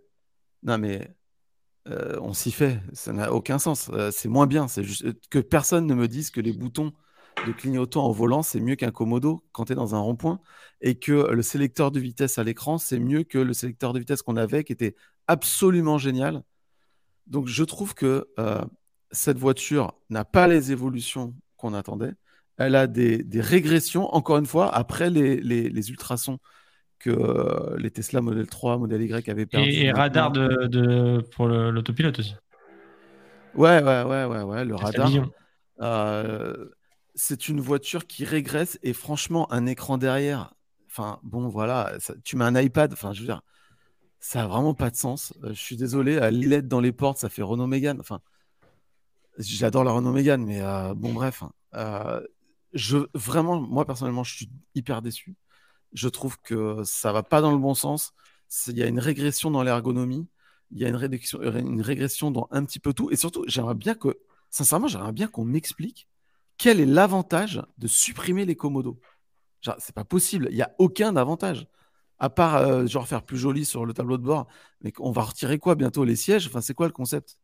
Ah, en fait, c'est un peu, ce- un peu ce qui est inquiétant, je trouve, dans les évolutions ces derniers temps euh, chez Tesla, c'est qu'on a plus l'impression qu'ils retirent des choses. Pendant longtemps, on avait des nouvelles fonctionnalités qui arrivaient par du software. Il y a eu euh, à l'époque, quand il n'y avait pas Sentinel, Sentinel est arrivé. Euh, on a eu euh, différentes euh, chevrons qui sont arrivés en option. voilà. Il y a plusieurs choses qui sont arrivées via le soft. Et là, depuis, je trouve que ça bouge plus, plus beaucoup. On a eu Netflix, tout ça. Et depuis, ça bouge plus beaucoup. Et par contre, maintenant, c'est on retire du hardware et euh, pour pour final plutôt faire euh, pour moi plus de une voiture qui coûte pas cher à produire, effectivement qui qui est mass market et que beaucoup peuvent se, se procurer, mais euh, au final elle est plus du tout euh, premium comme elle a pu l'être euh, à ses débuts en fait. Et là effectivement le seul truc positif moi je trouve dans la nouvelle version c'est qu'il a essai ventilé. J'aime beaucoup essai ventilé, euh, mais c'est le seul avantage que je vois à celle-là et qu'elle a gagné en autonomie, mais peut-être avec tout ce qu'ils ont retiré en matériel, peut-être que c'est ça qui fait qu'ils consomment moins. ça, c'est une petite boutade. Euh, mais euh, effectivement, euh, moi, le. Il y a quelqu'un qui a dit ça, retirer les commodos égale gagner du poids. C'est drôle. Enfin, J'espère que c'était second degré parce que. Mais, euh, Non, mais hein. attends, attends, stop, attends. Il y a un message là. Je le dis pour les gens qui sont en podcast. Euh, Roland qui dit suppression des commodos, baisse de coût, CQFD. Mais mec, mais des commodos, il y en a dans une Citroën Ami. Faut arrêter un petit peu. Ah, mais c'est sûr, c'est les- un guise de coup. Je suis, je Non, mais les commodos, ça, coûte, ça, ça coûtait 5 balles. Arrêtez de. Ah, mais 5 n'importe balles quoi. fois des milliers, enfin, tu vois, c'est c'est pour ça que pour moi, c'est vraiment une économie d'échelle en fait. Ils font un fond pour poser l'économie d'échelle. C'est comme les radars euh, ultra. C'est la vraie raison. mais- C'est vraiment Moi, la vraie raison, laisser les ou... Bah, je pense. hein. oui, mais tu pourrais dire sur la propulsion, sur la propulsion, je veux bien parce que le but c'est que la voiture elle coûte 30 000, un peu le prix qu'il a mis au début. Mais là aujourd'hui tu te montes une 4 roues motrices avec quelques options de couleur et tout, t'es vite à 50, 55. Hein. Donc c'est pas du tout une voiture pas chère. Aujourd'hui tu te payes une belle série 4 à ce prix-là. Donc c'est c'est quand même une voiture premium sur le prix. Donc je- moi je- c'est pour ça que surtout- JC, je voudrais du premium à ce prix-là moi. Et surtout, ils ont retiré les commodos sur la Tesla Model S. Euh, la Tesla Model S, je- j'espère qu'ils font pas euh, des économies de 15 balles. euh, Enfin, je pense que c'est plutôt, personnellement, à mon avis, c'est vraiment une philosophie d'Elon Musk de vouloir aller dans l'ultra simplicité et puis toujours, toujours vouloir aller dans le, le, FSD, l'autopilote complet, le, le- la conduite full autonome. Moi, je suis désolé, je ne comprends pas et j'ai même du mal à comprendre que des gens euh, adhèrent à ce truc-là, sachant évidemment, pour faire un créneau, ça va évidemment être un enfer de, de, de glisser sur le doigt, sur l'écran avec le doigt. Et en plus, des fois, ton doigt il glisse mal, il est un peu sec. Enfin, c'est quand même. Donc toi, c'est plutôt un peu gras, JC. C'est plutôt un peu gras. Moi, c'est moi, c'est plutôt gras. Ça, Toi, c'est collant, c'est trop loin. Tu pourras utiliser les boutons qui sont sur le plafonnier à côté des, des petites Quelle lumières. horreur. Mais, eh, mais Comme on m'a dit là. que c'était pas vrai. Il y a quelqu'un, euh, j'ai reçu un commentaire me disant que non, c'était pas vrai, c'était juste, euh, il y, avait juste les warnings. Toi, est-ce que tu as Bah, vu écoute, ça, euh, Max? Sur les images, il y avait, l'air Je d'avoir peux les pas te dire, j'ai pas pas de tête. Ça me dit rien, non. J'ai pas vu Bon, dans le chat, dans le chat, les amis, dites-nous, euh, team Komodo ou team pas Komodo, allez-y. Euh, postez en- en- dans le chat euh, votre, euh, vos préférences. Moi, ça m'étonne qu'il y ait des gens qui soient OK avec ça, mais Euh, Pour, pour revenir sur les, sur les Komodo, effectivement, il y a la partie. Il, y a, deux fonctionnalités finalement qui, disparaissent. Il y a le changement de vitesse et les. Sur le changement de vitesse, maintenant ça se fait à l'écran. Moi je trouve que ça se fait plutôt bien, mais tu as raison, c'est quand même moins ergonomique que, euh, que le Komodo. Le Komodo, il est juste derrière le volant, on a juste à avancer un peu sa main. On n'a pas besoin de chercher, on sait que c'est là. En plus, on arrivait à le faire euh, en roulant quand tu es à faible vitesse. Tu pouvais passer la marche arrière et, la marche avant quand tu es en, en marche. Enfin, ça marche très bien. Donc, il y a cette... pour moi, c'est juste une habitude à prendre qui va changer. Moi, le faire à, l'écran, ça, ça, ça fonctionnait. Mais on peut se poser la question de quelle est la meilleure expérience d'utilisateur. Est-ce que c'est l'écran ou est-ce que c'est le Komodo? Moi, je pense que c'est quand même le Komodo. Après, pour la partie euh, clignotant, euh, ma réponse va être la même, hein. C'est-à-dire que quelle est la meilleure expérience, à mon sens, pour changer, pour mettre les clignotants? Euh, voilà, bah, quelle que soit la route que tu prends, il est toujours au même endroit. Euh, donc tu mets vers le haut, vers le bas, tu l'actives, tu le désactives. On est hyper habitué à ça et finalement ça marche très bien et pas parce qu'on est habitué, mais parce que c'est quand même une place qui est euh, qui paraît bah, adéquate et, bien pensée. J'ai testé avec le yoke et sans le yoke, c'est-à-dire avec le volant rond de la Model S, les clignotants tactiles. On parle beaucoup des, des ronds-points, mais en fait, sur les ronds-points, ça marche pas trop mal. Sur les ronds-points, finalement, on a un angle de, où on tourne le volant qui est pas si prononcé que ça. Et tant que ta main gauche, elle reste bien sur la, la branche de, du euh, 45 minutes, tu sais, quand tu regardes ta montre, euh, les, clignotants sont bien sous ton pouce. Donc, en fait, tu n'as pas de mal à les, mettre, à les enlever, parce que ta main est ton- au bon endroit. Le souci, c'est dès que tu dois aller au-delà de 90 degrés de, de, de rayon de, du volant, où là, tu vas avoir, tu as appris à l'auto-école qu'il fallait replacer les mains, changer de main. Et là, effectivement, à partir du moment où tu as lâché le volant, où tu as changé tes mains, pour trouver le, les clignotants, euh, là, c'est c'est très compliqué. Et c'est surtout Je ces, ces phases-là je qui vont je être. suis euh, surpris que c'est passé les homologations pour te dire. Tu vois. Moi, j'allais dire pareil. C'est un des rares, euh, c'est un des rares trucs qui est commun à toutes les voitures, comme le volant en fait. Tu dis tiens, ouais, le volant, bah, on a qu'à le mettre euh, sur le siège arrière. Et tu te dis ouais, mais ok, on va s'y habituer, mais bon, c'est quel intérêt quoi? Tout le monde sait que le, cl- le clignotant c'est à gauche. Même déjà les essuie-glaces, tu vois, d- d'une voiture à l'autre, c'est déjà pas au même endroit. Moi, qui change beaucoup de voitures, je me fais déjà avoir. Et là, chez les Tesla, tu vas te dire, mais tu donnes ta- la Tesla à la grand-mère, euh, jamais elle va arriver à conduire euh, Mais comme bien ça. sûr. Et même ma femme, mais même ma femme, elle prend ma caisse de temps en temps, elle va péter un plomb avec ce truc. Euh, bon, alors je voulais dire que dans le chat, c'est très clair, c'est Team Komodo. hein. J'ai vu passer quelques messages, je voudrais les- vous les mettre parce que. euh, Ok, les boomers. Est-ce que Tesla pourrait alors, revenir en arrière dites-nous en, quoi c'est progr- c'est progressiste. Alors, moi, Alors là, regarde. Manon Valentin qui dit le Komodo est un moyen supplémentaire pour être plus moderne. Mais je ne- bon, c'est ton avis, euh, Manon. Mais en quoi euh, supprimer euh, de l'ergonomie est elle- plus moderne? elle- elle- elle considère que c'est- bien d'avoir les commodos. Ouais. Ah. Ah bah non, être plus Mais non, mais être plus En plus. Manon, pas- Manon, je la connais, elle a commandé une Unix 6, donc je sais qu'elle est le commodo. Mais, mais c'est. Ah merde. Mais non, mais c'est pas moderne d'avoir des commodos, justement, c'est de pas en avoir. qui- Bon, ok, j'ai rien dit, Manon, excuse-moi. Euh, Il y a un message de Jag qui est très intelligent. Euh, avec le GPS, peut-être que les clignotos pourraient s'activer tout seuls, non, par la suite? Bah ouais, carrément, moi je trouve. Ouais, enfin, changer de voix, etc. Enfin, déjà, quand je vois que les gens ne les mettent pas au jour d'aujourd'hui, c'est un, un commentaire qui m'a plu aussi, ça. C'est que déjà, les gens ont du mal à les mettre. Alors, si en plus ça devient compliqué de les mettre, mais c'est sûr qu'ils les mettront plus, quoi. Déjà, même le rabattement chez, chez Tesla, le, clignotant qui s'arrête automatiquement, euh, moi j'ai désactivé parce que c'est justement dans les ronds-points, ça marchait pas. Ça marche trop. Bah oui, justement. Alors, ça, c'est une question que j'ai vu passer aussi.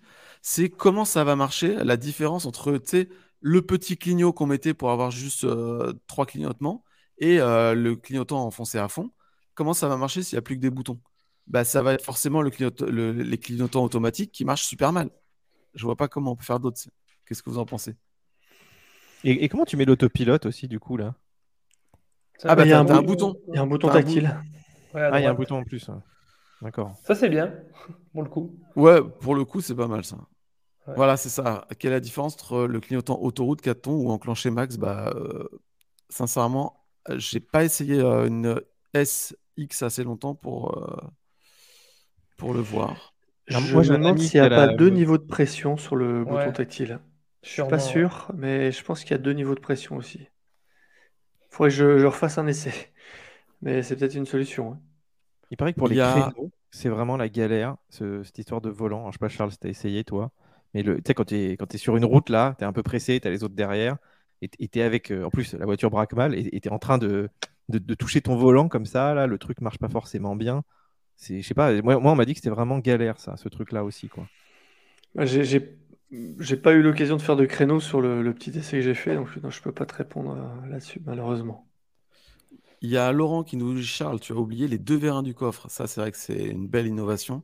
Ça met euh, la voiture au même niveau que toutes les autres finalement. Et euh, Armel pourra que confirmer que deux vérins, c'est mieux qu'un.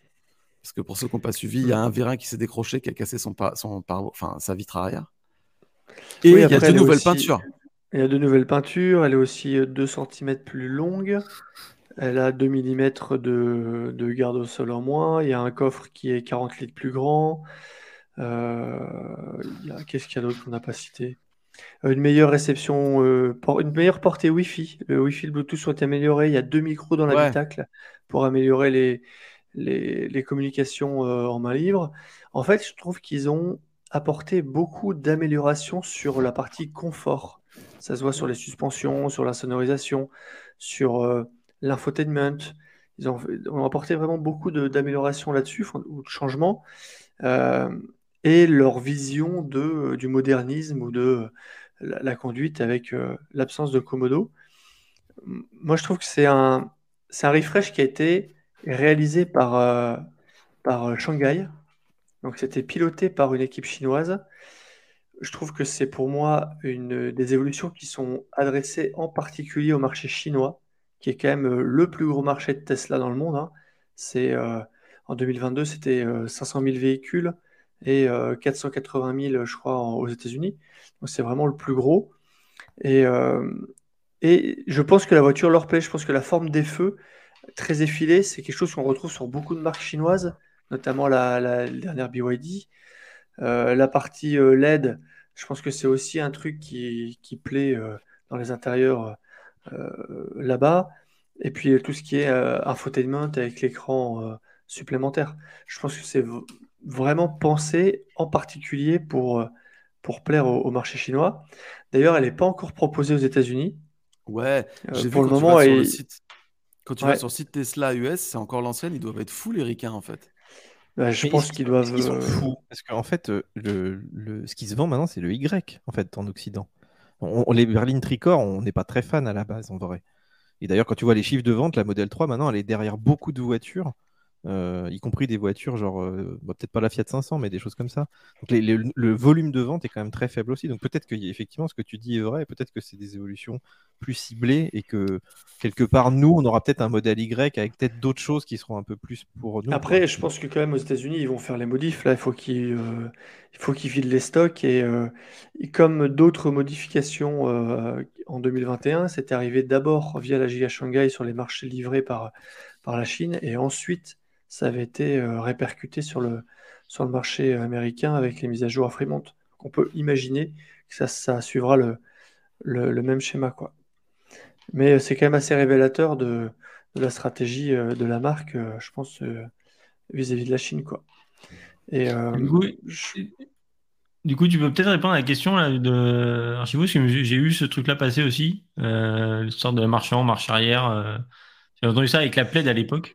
Bah, ça, c'est une euh, fonctionnalité qui s'appelle AutoShift et qui est activable ou désactivable sur les modèles SCX déjà et qui permet, en fait, l'objectif du truc ou l'idée du truc, c'est que avec les caméras, la voiture va analyser son environnement et si elle est, euh, si quand tu montes dans la voiture et qu'elle est face à un mur, il va dire bon, bah là il y a quand même beaucoup de chances qu'on fasse une marche arrière, donc il va euh, passer automatiquement euh, la marche arrière sans que tu aies besoin de, faire une action à l'écran, quoi. Toi, pour sortir d'un stationnement, sortir d'un garage, voilà, c'est ça l'idée derrière l'autoshift, c'est ça, ouais. Et, ton ressenti ou ce que tu as pu avoir comme retour par rapport à ça? Bah, ça, cette partie-là, je l'ai, je l'ai pas testé. Et euh, non, je l'ai pas testé. Bah, tu sais, quand, quand tu as, un véhicule d'essai euh, en Tesla Center, il est garé en, en bataille, tu fais ton tour, et tu le remets euh, au même endroit. on n'a pas forcément le temps de.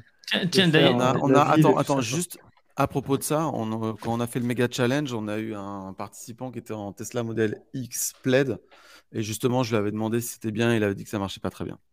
D'ailleurs, dans, les nouveautés, euh, on a une caméra 360, ou pas? Bah non.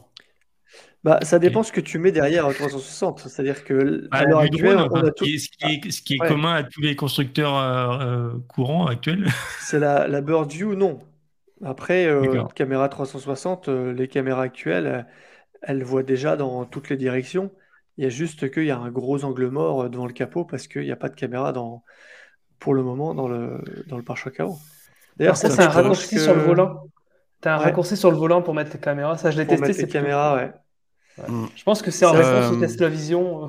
on, a, on a une petite question de GG Ultra. Sur la nouvelle TM3, c'est le hardware 3 ou ça va être le hardware 4 Merci de votre réponse. Pour moi, c'est le hardware 4 parce qu'on a les caméras. Euh... Moi, sur les images, j'ai reconnu les, caméras hardware 4, tout du moins les latérales. Euh, donc pour moi, ce sera, ce sera aussi le nouvel hardware. Par contre, euh, comme pour le modèle Y d'Austin, je pense qu'elle n'aura pas le radar d'autopilote haute, haute densité, enfin haute, haute définition qu'on retrouve sur les SX. Je pense qu'ils sont en train un peu de scinder leur gamme à ce sujet-là. En tout cas, pour le moment, aux États-Unis, le Y ne l'a pas. donc on peut imaginer que la modèle 3 ne l'est pas non plus. Il y a Stéphane qui dit qu'elle a un coffre plus grand. Alors en fait, c'est pas un coffre plus grand, c'est juste qu'il est creusé à droite comme à gauche, quoi, c'est ça? Ça, c'est ce qui est le plus visible, ouais, c'est qu'il est creusé des deux côtés. Après, comme la position de l'assise de la banquette arrière a un peu changé, on peut peut-être imaginer que s'il est un petit peu plus droit, tu gagnes quelques litres. Et il y a aussi eu un changement au niveau de la, cloison du coffre.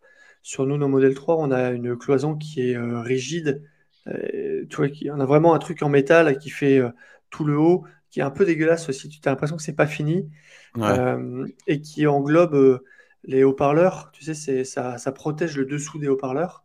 Mhm. Et là, sur les images que j'ai vues, cette partie-là est différente et notamment on, visuellement on voit l'aimant des haut-parleurs qui sont sur la plage arrière. Donc ils ont peut-être aussi gagné quelques centimètres à ce niveau-là et ça doit aussi, je pense, participer au volume de coffre un peu plus grand. Quoi. Et la VMAX euh, limitée à 200, vous trouvez pas ça bizarre comme truc euh? Moi, ça, perso, ça me choque pas ça. Euh, qui, qui mettent une gamme de pneus inférieure, qui permet d'avoir plus d'autonomie et de toute façon, la plupart des D'ailleurs, les, Tesla, c'est les rares VE qui, qui passaient les 200 d'ailleurs. La plupart, ils sont à 170, 180. même, je crois, la première Zoé était à 135, je crois. Ah, alors, 135, c'est juste.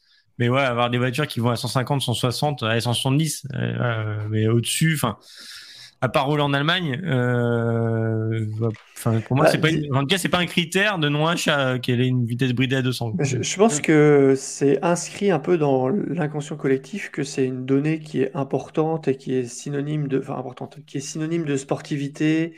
Euh, ça dégage quand même quelque chose.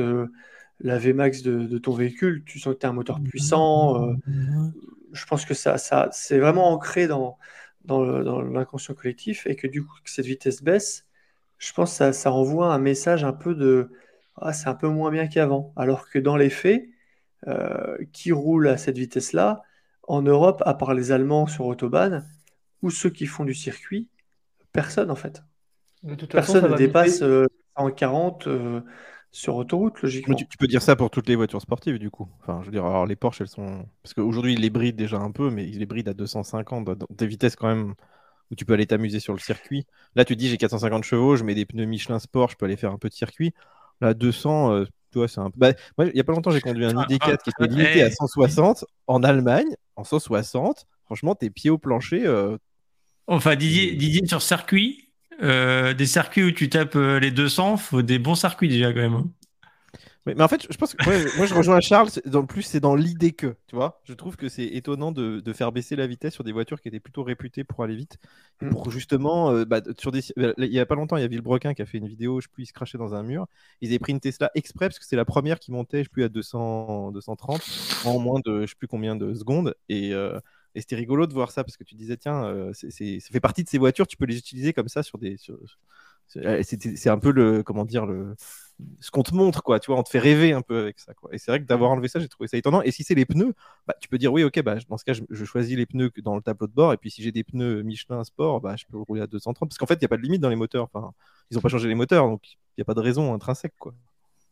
Après, ça, ça, ça, c'est à vérifier. Justement, ça se trouve, c'est peut-être qu'une limitation euh, pour le choix des pneus et peut-être qu'en fait, euh, il n'y a pas de limite. Enfin, la limite électronique, elle est peut-être. euh, Peut-être que dans le menu euh, configuration des roues, tu pourras choisir euh, pilote sport 4 et débrider la voiture Ou qui une se... petite mise à jour euh, software euh, payante. C'est pour ça qu'il y aura la performance. La performance, elle sera pas. Ah, bah la performance. Et, d'ailleurs, on parlait de la vitesse. On, on parlait de la vitesse, mais du coup, euh, il y a les petits bips maintenant. Que- Ah ouais, Ah, je suis- oui, Je pas sûr. hein. Non, non, non, moi je pense pas. Moi je pense pas. Ah, je c'est pense la qu'en fait, alors oui, c'est la loi, mais j'ai regardé les vidéos, celle de Max Fontanier et celle de Carrois. J'ai pas entendu de bip. C'est visuellement c'est c'est là, mais euh, il parle quand même qu'on peut le désactiver. Et je pense qu'en fait, par rapport aux commentaires de, je pense que c'était de, de Matt Watson là, de Carrois, il disait la- les amendes en Norvège sont hyper salées, genre ça te coûte un salaire une amende pour excès de vitesse, et que je pense que en sachant ça, Tesla a préactivé une limitation, un avertissement sonore ou même, enfin pas que sonore, mais euh, dans la voiture, qui est une option qui existe déjà, qu'on a tous, qu'on a certainement tous désactivé, mais qu'on aurait pu réactiver. Il y a, plusieurs niveaux. Il y a, désactivé, il y a alerte visuelle uniquement. Donc ça, c'est le petit panneau qui clignote, comme on l'a vu sur la vidéo de Max. Et, euh, après, il y a euh, l'alerte sonore, qui est le bip. Et donc pour moi, cette fonctionnalité existe déjà. On peut le désactiver. Quant à savoir si en 2024, on n'aura plus le choix et euh, ce sera automatiquement euh, euh, par défaut actif et qu'il faudra le désactiver toi-même, ça, il faudra vérifier à ce moment-là. Moi, j'ai l'impression que c'est quand même cette fonctionnalité déjà présente qui a été préactivée avant les essais pour éviter que les essayeurs fassent des, Moi, je- PV à tout va, quoi. Moi, personnellement, de ce que j'ai vu des vidéos, il y a l'air d'avoir le bip à la Ioniq 6. Toi, tu l'as Euh, entendu dans la vidéo? au- bah, en tout cas, c'est ce qu'il dit. euh, Max, il dit ça bip tout le temps. Et, euh, et il dit, par contre, ce qui est bien, c'est qu'un clic sur l'écran et c'est désactivé. Et je pense même qu'on pourra le désactiver avec euh, des sexy boutons. Euh, mais ça a l'air. Enfin, moi, j'ai l'impression que c'est ça. Et puis, de toute façon, toutes les voitures doivent l'être en 2024. Donc, je suppose que la voiture est déjà compatible avec ça. Mais à vérifier en vrai. Euh, par contre, tiens, en parlant de, de- des sexy boutons, euh, pour tous ceux qui ont vraiment un problème avec les Komodo, euh, a priori, N-Auto, qui fabrique les sexy boutons, a déjà un petit proto de Komodo additionnel qu'ils ont, qu'on a vu en vidéo sur une Tesla Model S qui va être présenté au ouais. giga-atelier de, de, de dimanche. Steph, Ouais. de dimanche. Donc, ne perdons pas espoir. Bientôt, ouais. Bientôt un casque anti-bruit pour conduire à cause des bips dans tous les sens. C'est pas faux. ne perdons pas espoir. En fait, ceux qui veulent. Moi, de toute façon, je pense qu'il y a un tel levé de bouclier, parce que quand même, il y a un levé de bouclier. Je pense que Tesla va devoir, un peu comme avec le Yoke, revenir en arrière et proposer les Komodo un jour. Et je pense que de toute façon, on aura des Komodo en seconde monte. Donc voilà. Mais, Moi, le euh, truc qui me qui m'a le plus, euh, on va dire, je pense, marqué, alors déçu, c'était ouais, un peu déçu quand même, c'est que cette nouvelle Model 3, elle est toute nouvelle, mais techniquement, elle n'est pas au plus avancé de ce que fait Tesla. C'est-à-dire Bah ouais. qu'on a le Model Y allemand euh, berlinois avec sa batterie Blade et qui fait euh, qui a une courbe de recharge de fou et qui te fait un 1080 en 16 minutes. Et ben je, moi, je m'attendais à ce qu'on ait au moins ça dans, dans Ouais, la aussi. propulsion. Et en fait, bah non, elle n'est pas là, quoi. Donc en fait, elle est nouvelle, mais elle a l'air déjà euh, euh, je ne vais pas dire obsolète, c'est un grand mot, c'est pas le terme, mais elle n'est pas au meilleur niveau de ce qu'elle aurait pu être. À se demander si euh, est-ce que ça arrivera plus tard, dans un deuxième temps? Parce qu'en 2021, on a bien vu qu'ils avaient d'abord fait le, on va dire, le, le, extérieur avec des nouveaux équipements, et qu'après, dans les versions d'après, ils ont enchaîné toutes les différentes batteries. on est passé sur la, la grosse batterie Panasonic 82 kWh, après on est passé sur la la NMC LG de 79, on a eu des évolutions de chimie sur les LFP. Donc il y a quand même eu des, évolutions à ce niveau-là qui sont arrivées. Et puis la grande absente de cette euh, présentation, c'est la version performance qui a disparu du catalogue. On ne sait pas s'il y en aura une un jour ou non. Bah, on, pense que, on pense que quand même il y en aura une. Et euh, je voudrais juste dire un truc, euh, dernière chose. Donc la voiture commence à être livrée en novembre. Et a priori, euh, selon les nouvelles règles du bonus euh, écologique, 2024, euh, la Tesla Model 3 donc chinoise n'aurait plus le bonus. Donc, pour ceux qui veulent s'en procurer une, c'est maintenant ou jamais, parce que elle va prendre donc 5000 euros dans la tête dans 4 mois, quoi, en gros. C'est ça, à moins qu'ils se mettent à les produire en Allemagne, mais... Ah bah de toute façon, je pense que ça viendra un jour, mais... Après, est-ce qu'ils feront ça juste pour le marché français? Pour le bonus français. Même, bon, les ventes en France, c'est quand même un gros pays pour le, pour le marché euh, européen. Euh, ça va être le, aussi gros que l'Allemagne, je pense, c'est le deux plus gros. Euh, mais bon, comparé à la Chine aux États-Unis, c'est rien, quoi. Non, mais je pense que ce bonus va ensuite être répandu à toute l'Europe. À voir. Bon, euh, les amis, euh, je pense qu'on a fait le tour avec cette Tesla Model 3. On a eu énormément de messages. J'ai même des fois, ça défilait tellement vite que je n'arrivais pas à les suivre. Euh, on va passer maintenant aux questions-réponses. On va essayer de faire vite parce qu'on est très très à la bourre. Oh putain, on est très très à la bourre par rapport à mon planning. C'est pas la première fois, c'est pas grave. On va essayer de faire un petit question-réponse rapide. Euh, donc, euh, posez vos questions. Euh, vous pouvez poser vos questions à partir de maintenant. On vous met la règle à suivre, c'est toujours de mettre question de points et votre question pour différencier les questions que vous nous posez et les discussions que vous entretenez avec les autres viewers dans le chat. Alex, t'es parti pour sectionner les questions? Ouais, ouais, c'est parti.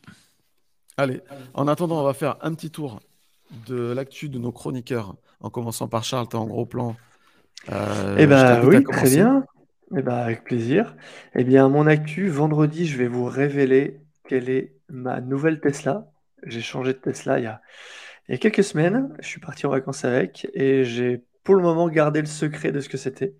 Donc, euh, grosse révélation euh, vendredi. j'ai quelques présentations de produits solaires de prévu avec des trucs vraiment très sympas, une, une belle exclue France sur l'un de ces produits. Donc, je suis hyper content de pouvoir vous, vous présenter ça bientôt. C'est un, domaine qui évolue pas mal et qui bouge beaucoup, qui est assez, assez actif. Donc, euh, c'est plutôt sympa. Et puis après, il y aura euh, pas mal de vidéos avec euh, bah, justement ma nouvelle Tesla. je vous parlerai de la livraison, comment, comment ça s'est passé. Il y aura aussi mon trajet de vacances. Alors, pas pour vous montrer mes photos de vacances, mais plus pour vous parler du trajet, comment il s'est passé, toutes les recherches que j'ai faites sur les 4000 km dans les pays en Allemagne, euh, Autriche, Hongrie, Roumanie, Croatie, Slovénie, etc. etc. je vais pouvoir vous raconter tout ça. Euh, j'ai eu des super consommations, donc ça aussi je vous pourrais partager. J'ai fait euh, quelques points sur Autobahn, dont je vous parlais aussi un peu de l'impact sur la conso de ça. Enfin voilà, il y a un peu tout ça qui est prévu. pas mal d'actu de ce côté-là. Déjà, si tu dis que tu as eu des super consos, c'est que tu n'as pas acheté une Tesla Model X. Déjà un indice. Euh, Il faudrait que j'ai les un peu plus de moyens. J'ai pas encore assez d'abonnés, je pense. Max, quel est ton actu? Eh ben, l'actu, euh, c'est la vidéo qui est sortie hier. Donc, euh, on est encore dans la période du salon de Munich. Donc, vidéo qui est sortie hier. on réagit un petit peu à chaud. On découvre le scénic aussi. voilà, plein de belles choses et plein de d'essais, de road trip qui sont en cours de préparation. Et euh, là, prochain essai, c'est la BMW i7, donc une voiture très accessible qu'on va découvrir et j'ai vraiment hâte. Donc euh, ça va être plutôt cool. Et après, des modèles euh, i308, etc., qui arriveront aussi très, très, très, très prochainement. Voilà. C'est bien d'essayer les voitures du peuple. Didier Mais tu vas voir, tu vas la kiffer la i7 euh, avec le petit écran 4K à l'arrière. Là, tu peux brancher une PlayStation dessus, tu vas voir. Par contre, il, vaut, il vaut mieux avoir quelqu'un pour te faire conduire parce que c'est une des rares voitures. Il vaut mieux être conduit presque conduire. Ouais, c'est rigolo. j'imagine. Euh, bah écoute, moi cet été j'ai sorti plein de vidéos de bagnoles, enfin beaucoup d'Apple, de, tech aussi, mais, euh, mais c'est vrai que en fait, je- donc je suis allé euh, aux États-Unis, je n'étais pas allé depuis très longtemps. Et alors j'ai testé un truc incroyable, les amis. Il faut que vous voyez cette vidéo si vous l'avez pas vue. C'est j'ai testé les voitures 100% autonomes à San Francisco. Donc tu montes dedans et euh, c'est un Uber sans chauffeur. Et c'était une expérience incroyable parce que euh, au début tu as peur. Et puis après, tu, tu te dis c'est un peu bizarre. Et puis au bout de 5-10 minutes, tu discutes avec ton pote comme si de rien n'était. Et, euh, et à la fin, c'est cool en fait, parce que tu peux arrêter la voiture quand tu veux, tu peux refaire ton itinéraire un peu à la volée, ce qui est compliqué à faire quand tu as un mec, te lui dire tiens, arrête-toi à 30% du trajet, tu n'auras pas le prix de ta course. Et, euh, et bon, même si c'est un peu pareil là, les médias ont énormément buzzé autour de ça, mais en vrai, ça marche quand même super bien. J'étais assez étonné. Par contre, ça prend un peu plus de temps qu'un vrai Uber parce que pour l'instant, ils sont en mode safe, donc ils prennent le moins de risques possible, ils prennent les trajets les plus, les plus stylés. Donc voilà, allez voir la vidéo, c'est très rigolo. J'ai testé aussi Juste, un truc. attends, attends, je peux te poser une question parce qu'il y a une étude qui dit que euh, il y a énormément de gens qui ont des rapports sexuels dans les voitures, euh, les robots taxis. J'allais en parler justement. Ah, c'est vrai que c'est collé un Je- peu sur le siège. Il y a un tourisme coquin qui s'est euh, Non, mais en fait, développé en fait, ça- dans les il voitures autonomes comme incroyable, c'est que ça, ça relance euh, quelque chose que, que tu n'avais pas avant, c'est que tu n'es plus dans la voiture de quelqu'un. Euh, je sais pas comment dire, tu es, un peu dans une extension de ta maison du coup. Et, c'est, euh, t'es dans l'espace public, c'est vrai, mais du coup, tu as, moins cette pression du mec, euh, machin, sa musique, son truc. Et du coup, tu retrouves un peu de liberté. Moi, même si j'adore, il y a des chauffeurs de taxi géniaux, tu peux discuter avec et tout quand tu arrives dans des pays, c'est génial. Mais euh, aux États-Unis, tu as, beaucoup de chauffeurs, ils te parlent même pas, ils en ont rien à faire. Et franchement, moi, je préfère presque une voiture autonome, quoi. Mais du coup, ça ouvre la porte à pas mal de choses. Et tu peux imaginer, même, euh, j'en sais rien, euh, si ta course est longue, euh, regarder un bout de série ou un truc. ça, va changer notre rapport, en tout cas, au, transport. Il y a un autre truc que j'ai testé, que je sais pas si vous avez vu aussi, c'est CarPlay. Dans la Porsche Taycan aux États-Unis, tu as un planificateur d'itinéraire. Ça, les amis de la chaîne EV, je pense que c'est un truc qui- que vous aimeriez bien tester. Et parce qu'en plus, il est hyper précis. C'est-à-dire que tu mets Apple Maps, tu mets ton trajet, et Apple Maps te fait le planificateur d'itinéraire. C'est un truc qui pourrait être dans toutes les bagnoles qu'on CarPlay aujourd'hui si les constructeurs se sortaient les doigts et travaillaient un petit peu avec Apple pour euh, faire communiquer en gros la voiture. Mais ça existe. ça, Ils pourraient le faire, quoi. En fait, ton téléphone arrive à communiquer avec la voiture, à récupérer le pourcentage batterie, la conso, et du coup, il, il a besoin de rien d'autre, quoi, c'est ça? Ça. Mais parce que Porsche a bien bossé avec Apple, qui voulait absolument le faire, mais ça leur a pris euh, quelques mois, ils y sont arrivés. Mais tout le monde pourrait le faire. C'est-à-dire que CarPlay a cette possibilité-là aujourd'hui. Par contre, ça, apparemment, ça marche quand même bien aux États-Unis, en Europe. euh, il y a Ford, euh, apparemment, la Mustang le fait là depuis quelques mois. euh, Dites-le nous dans le chat si vous l'avez. Donc c'était très intéressant. Et je vais pas monopoliser dans le- Vas-y. Dans le chat, on a un, un- on a un, un expert Ford, donc si tu, si tu es là, n'hésite pas à le dire. Mais la Mustang est toujours en, en pointe, même sur les aides à la conduite. La Mustang a évolué. Ouais, il y a des trucs cool. Mais justement, sur CarPlay, c'est vachement bien ce, ce truc. Et euh, dernier truc que j'ai testé, bah, on en a parlé tout à l'heure, c'est le Rivian. J'ai fait même deux vidéos, une sur le système, parce que JC était d'accord avec moi, mais ce système est ouf. C'est-à-dire que pour moi, Incroyable. il est non seulement au niveau de Tesla, mais il y a même plein de trucs mieux. Et même la voiture, franchement, allez voir le, le test de la Rivian sans, sans a priori, ok, c'est un gros 4x4 de 3 tonnes, machin, d'accord Mais l'air de rien, il y a plein d'astuces sympas dedans, des trucs bien pensés, une petite Mm. lampe torche euh, dans la porte, un compresseur intégré, euh, le V2L, euh, un énorme fr- un frunk électrique, tu appuies avec ta clé et tout. Euh, ils ont une appli aussi mobile L'option euh, kitchenette euh, intégrée Et dans le, il paraît qu'ils l'ont enlevé, là, ça. derrière. Ils l'ont enlevé? Ouais, t'avais une option, tu peux avoir une mini cuisine. Mais franchement, en fait, c'est un, véhicule de 5 mètres, donc il, il fait la taille d'un Range Rover. En fait, il pourrait l'importer ici. Et évidemment, c'est. Mais c'est pas si cher que ça. 78 000 dollars par rapport à ce que c'est. J'ai trouvé que c'était. C'est c'est moins cher qu'un modèle X, quoi, finalement. Alors que Moi, dedans, je plus techno presque.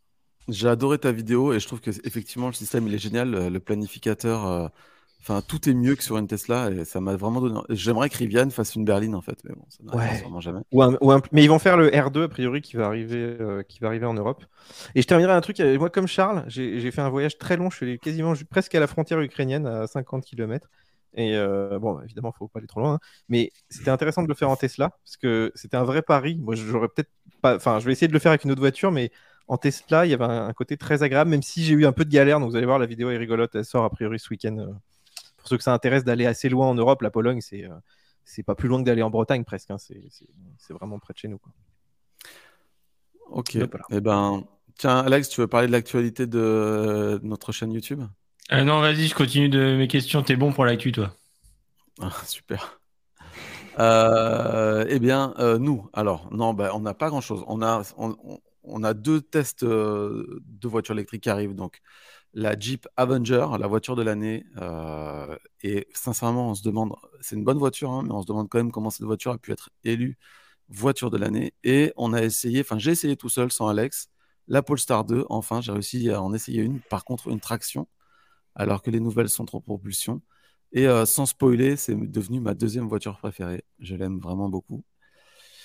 Et on a une grosse annonce à vous faire euh, qu'on vous fera un petit peu plus tard, euh, à partir de la semaine prochaine avec Alex et quelqu'un d'autre, mais on vous, on en reparlera sur un autre live mercredi prochain. On va se lancer dans une énorme aventure. On va essayer de battre un record du monde en voiture électrique. Mais euh, voilà, on vous en reparlera en temps voulu. C'est pas l'objet de du talk de ce soir. Voilà. Alex, c'est bon, on y va, on attaque Allez, on attaque des questions. Alors, bon, allez, on commence. Allez, faut rentrer dans l'ordre. hein. Euh, J'ai filtré un petit peu, mais. euh, On commence pas par des questions pas sur Tesla. hein. Euh, Il y en a qui répètent plusieurs fois, et qui spam, qui spam, qui spam. Ça sert à rien, c'est- ça pollue le chat pour rien, mais on les Alors, voit. je, je pense que la personne en question a un problème parce qu'à chaque fois qu'il a posté un commentaire depuis le début, il a été posté quatre fois. Donc, je pense que. Il a bon. peut-être, peut-être il tremble au moment d'appuyer, ça fait. Euh, Bref. Euh, alors, hop, bah, c'est une question pour Charles. Euh, pas encore, elle est, elle est en vente. Ok. Vous pouvez bon, me voilà. contacter sur mon mail pour avoir plus d'informations, des photos et tout ça. Il n'y a, y a pas de souci, c'est une long range 2021 euh, Boost grise. Voilà. Donc n'hésitez pas, un amoureux de Tesla quand, qui vend sa Tesla. S'il y a un, incondi- un fan inconditionnel de Charles, euh, tu sais, qui veut collectionner les objets de Charles, faut acheter la Tesla, tout simplement. Voilà, c'est ça. Je peux mettre même euh, apposer une petite signature dessus s'il faut, tu sais, un petit autographe. Alors là, il y a une question. On n'a pas entendu votre avis sur le choix des journalistes influenceurs pour faire les premiers essais et vidéos. Alors je pense qu'on parle de la Model 3 Highland. Certainement, ouais. Ah, j'ai Donc, pas pour envie d'en rappel, il y parler. a, il y a- en France, c'est euh, Automobile Propre qui a eu euh, l'exclusivité sur, on va dire, la partie euh, média euh, traditionnelle, entre guillemets, euh, avec euh, l'essayeur Max Fontanier. Et pour euh, la France, il y a aussi eu euh, Jojol, un influenceur plutôt tech, qui est propriétaire de Tesla. Il a une Model 3 et une, une Model S Plaid. Et qui il est propriétaire d'une temps des- Tesla, hein. deux Tesla, on est d'accord. Non, non, il a une Model 3 aussi. J'ai compris il que a tu avais deux. dit qu'il est propriétaire de Tesla. Non, oui, de, de deux Tesla. Pardon. Euh, voilà. Je pense que Tesla voulait faire de l'audience et toucher un maximum de personnes en, en invitant euh, Jojol, parce qu'il a quand même 2,5 millions d'abonnés sur YouTube, ce qui est quand même euh, euh, bah, une grosse audience. Je pense qu'ils ont visé l'audience là-dessus.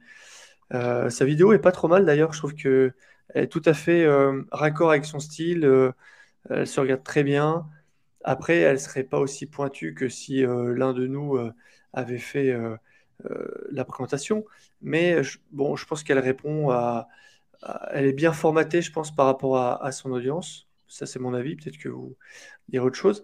Et après, pour Automobile Propre, je pense que c'est un, bon média généraliste, mais spécialisé de l'électrique. Donc, euh, je trouve que c'est plutôt cohérent de, les avoir euh, invités. euh.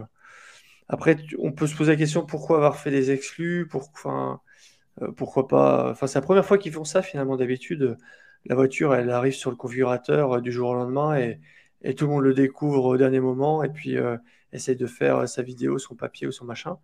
Là, ils ont donné un avantage à, deux médias français. Voilà quoi. C'est comme ça. Non, mais automobile propre, c'est logique, c'est le numéro un en France, voilà.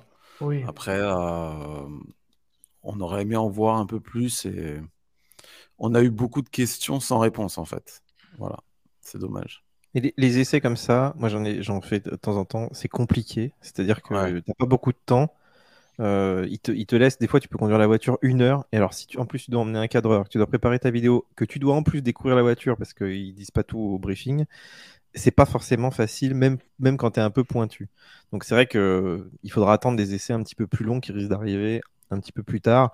Mais après, c'est vrai que les choix des marques pour euh, filer des exclus, c'est toujours. Euh, les gens ont toujours des critiques. Bon, on s'y fait, tu vois. Regarde, nous, on n'est pas invité par Apple à la keynote de l'iPhone, ce qui est quand même incroyable. Donc, voilà, là, ils n'ont pas invité de, de chaînes de Tesla ou de même des, groupes de Tesla, tu vois, officiels et tout. Bon, je pense qu'ils devaient faire vraiment des choix. Ils n'avaient vraiment pas beaucoup de slots. Et voilà, ils ont pris, ils ont pris voilà, un, gros youtubeur. Au moins, ils, sont, ils ont pris un youtubeur. C'est déjà pas mal aussi de se dire, tiens, c'est mm. cool. Ils, prennent quand même quelqu'un qui n'est pas dans plus du métier. Et puis Max qui a une grosse expérience. Donc voilà, après, c'est toujours, toujours, frustrant pour tous. Hein. On aimerait tous les aider et tout. Donc euh, c'est vrai qu'on des fois, on, se dit, tiens, nous, et nous, de temps en temps, ce que j'aime bien, c'est qu'ils fassent un peu tourner. Euh, je vois dans, chez Apple, ils font pas tourner. Il y en a un, il est invité tout le temps. Euh, tu dis bon ok c'est bien et c'est cool mais voilà. Donc ce serait bien des fois de faire tourner un peu plus euh, sur les exclus. Je trouve que ça ferait du bien à tout le monde en fait. On a 24 questions on va peut-être essayer d'enchaîner un peu quand même. juste, juste un dernier truc. Il faut savoir que euh, AP Automobile Propre quand ils sont arrivés sur place ils étaient invités par Tesla. Ils ne savaient pas de quoi ça allait parler. C'est-à-dire aucun moyen de préparer aucun moyen de voilà. Ah, ils, ils, ont, ils, ont, découvert au dernier moment de quoi allait parler le enfin qu'ils allaient avoir la nouvelle modèle 3 quoi donc, évidemment, très fort pour garder le secret. Hein. Aucune ah fuite, etc. Euh, Incroyable. Incroyable. Bon, allez, on continue, on continue. Allez, on continue. En restant sur la, sur la livraison du coup de la modèle 3. Euh, question les délivraisons octobre-novembre vont être respectées? Enfin, Je suppose que c'est une question. Donc, euh, bah, oui, oui. Enfin, octobre, ce ne sera pas le 1er octobre. Hein. à mon avis, octobre, s'il y a de l'octobre, ce sera du fin octobre. Il faut voir quand est-ce que la production a, commencé, si on a déjà sur les motos. Il faut à peu près 30 jours de traversée pour euh, faire euh, Shanghai euh, vers Zeebrugge, si elle arrive à Zeebrugge. donc, a ça à prendre en compte. Après, traditionnellement, l'année dernière, en 2022, je crois qu'il y avait des. les premiers modèles Y, il y en avait qui étaient livrés peut-être toute, toute fin octobre, première semaine de novembre, de mémoire. donc, voilà, quoi, ce sera à peu près dans les mêmes délais, je pense. Ok. Allez, on j'essaie de sélectionner tout ce qui est lié au modèle 3 histoire de faire un petit package. Euh, la suppression du parrainage pour les modèles 3. Alors, Je dirais plutôt euh, mise en pause, ouais. Je pense que Tesla n'a pas besoin du parrainage pour euh, promouvoir sa modèle 3 pour qu'il y ait des ventes. Donc ils ont dû se dire, bah, pourquoi j'offrirais 500 euros de rabais pour un produit qui va se vendre bien parce que les gens qui le commandent rapidement, c'est des gens qui l'attendaient et qui sont attaqués. Donc, euh, bah voilà, je pense qu'ils enlèvent ce, cadeau-là, quoi. Et ça reviendra quand il faudra euh, rebooster un peu euh, la vente de modèle 3, j'imagine. Il fallait commander la modèle 3 fin août pour bénéficier du parrainage, de l'ancien prix et des commodos. Intéressant. bah non, bah non. Bah non. Justement. Mais avant, avant, juste avant de recevoir qu'il y ait nouvelles. Euh, allez, on reste sur Tesla. À quand un Tesla Vision fiable? Je sais pas si c'est un bah, usager ou, une impression. à quand le retour, tu sais, du 1, euh, du réglage 1 dans l'autopilote là, pour les embouteillages et tout bah, Déjà, à, quand, quand tu changes la distance, ça marche vraiment déjà, tu vois en fait, quand, tu prends une, quand tu prends une voiture normale avec radar, quand tu changes ta distance au régulateur adaptatif, tu vois ta voiture qui s'éloigne ou qui se rapproche. Avec Tesla, tu changes, il se passe pas grand chose. Euh, c'est tellement lent que tu t'en rends pas compte en fait. Après, Tesla Vision, je pense qu'il fait euh, référence aux, aides au stationnement avec euh, la mesure au centimètre qui est assez. Enfin, pas révélatrice. En fait, il te dit que tu es à 40 cm, en fait, tu es à 80. Mais voilà, enfin, je pense que faut leur bah, laisser le temps d'améliorer le truc. Hein. Je pense qu'on n'a pas de réponse à cette question de toute façon. Non, on n'a pas de réponse à cette question. Euh, est-ce qu'il y aura CarPlay sur la Highland? Non. mais il n'y aura jamais CarPlay chez Tesla, les gars. mais... tout comme il n'y aura pas CarPlay chez Rivian.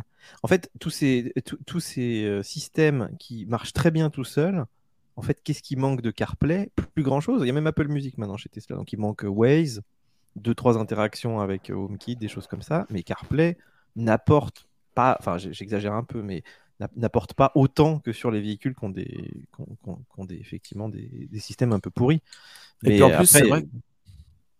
Ouais, je, suis complètement d'accord avec toi. Et en plus, quand tu as un système qui est bien évolué, quand tu dois passer, là je l'ai vu sur la Polestar par exemple, j'ai voulu réserver une borne Electra, donc je devais migrer sur CarPlay, réserver la borne Electra, ensuite revenir sur l'admin de l'interface de la voiture pour euh, mettre Electra dans le GPS. En fait, quand tu as deux systèmes comme ça, c'est plus relou qu'autre chose.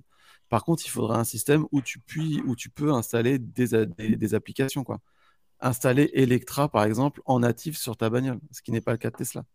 Bah, surtout, ils ouvrent pas beaucoup. Il n'y a pas beaucoup d'applis qui arrivent chez Tesla finalement tierces. Quoi. Bah, des recharges de.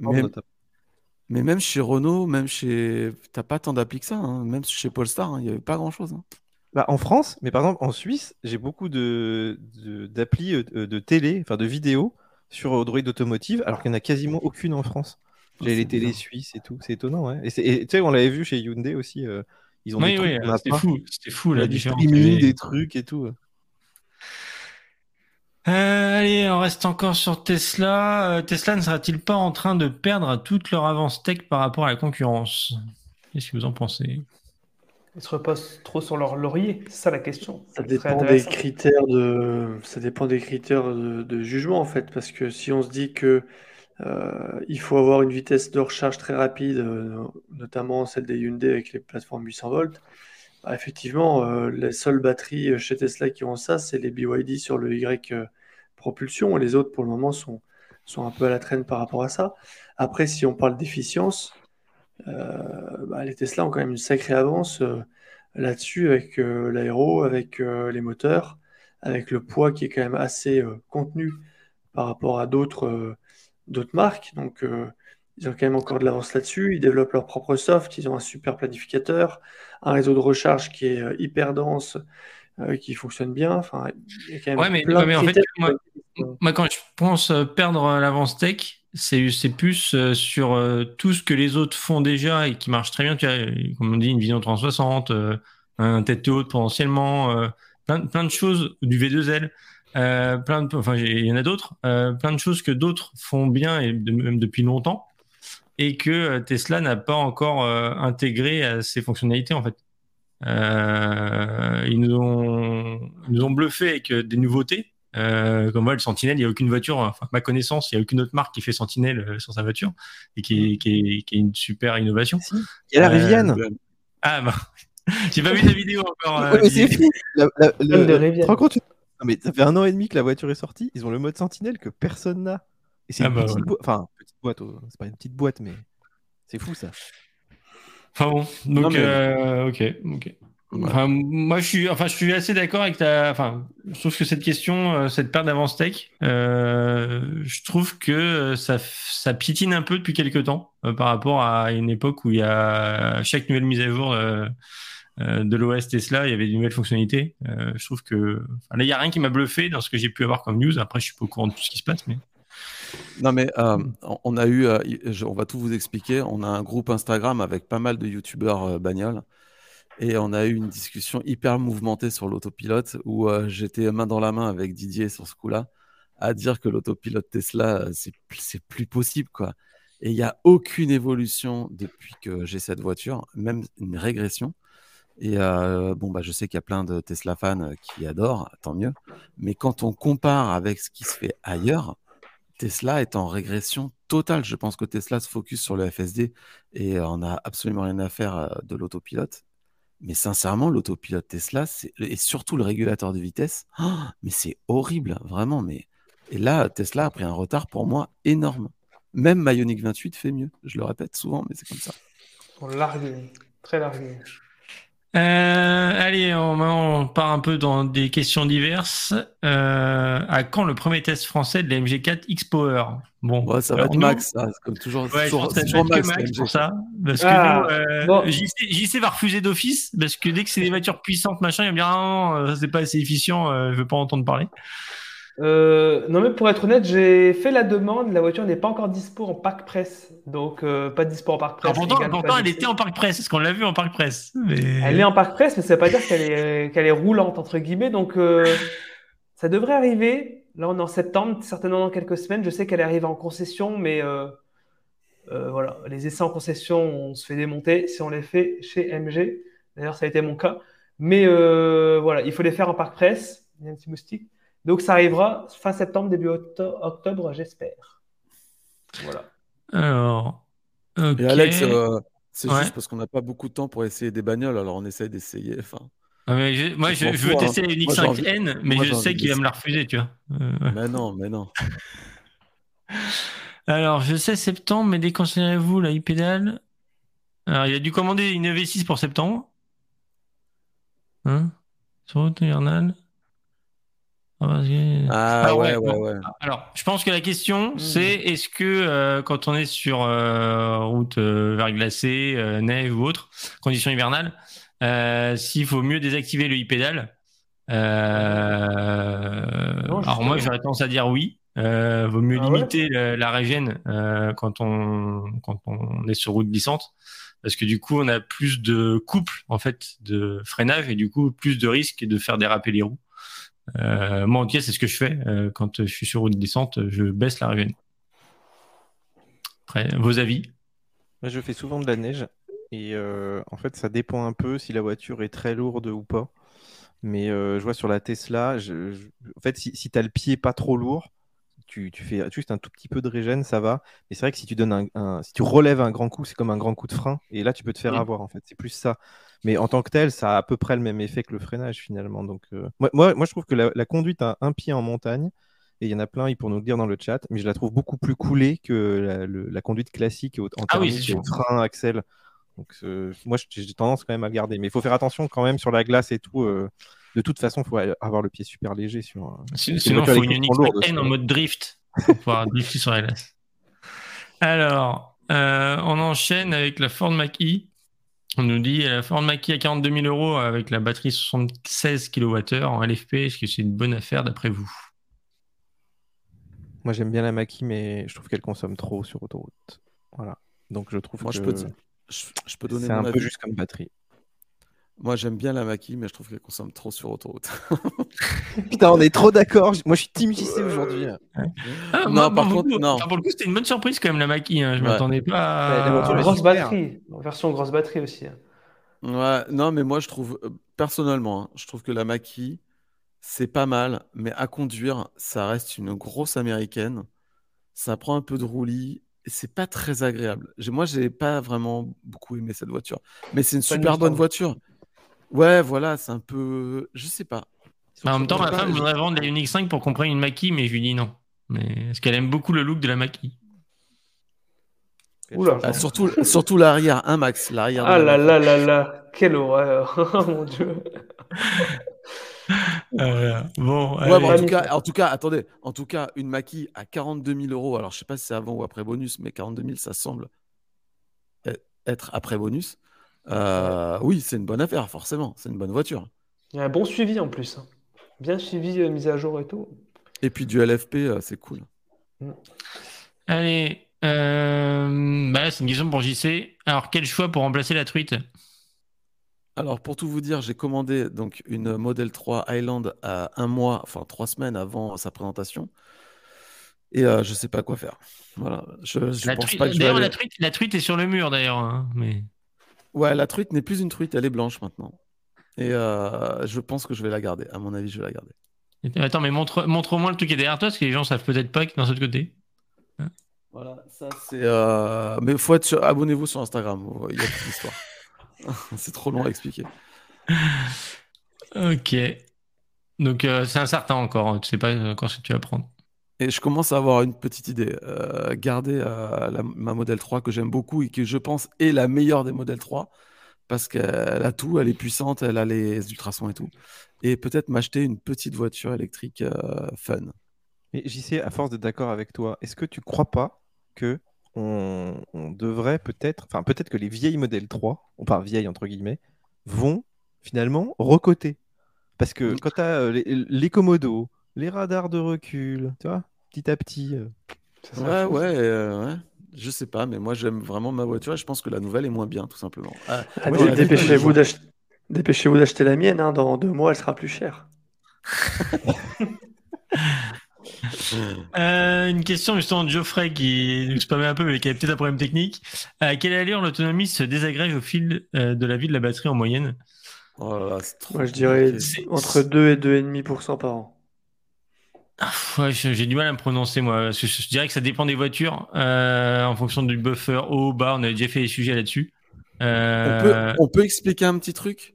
c'est que Tesla ne le fait pas, mais il y a quelques constructeurs qui donnent une taille de batterie, en gros, et, euh, et qui compensent la dégradation sur les premières années de manière à ce que ça ne se voit pas. Par exemple, la Mégane, et on sait que Hyundai qui a fait ça, c'est-à-dire que, par exemple, l'Ioniq d'Alex, l'Ioniq 28 d'Alex, il l'a vendu, elle avait 130 000 145 000.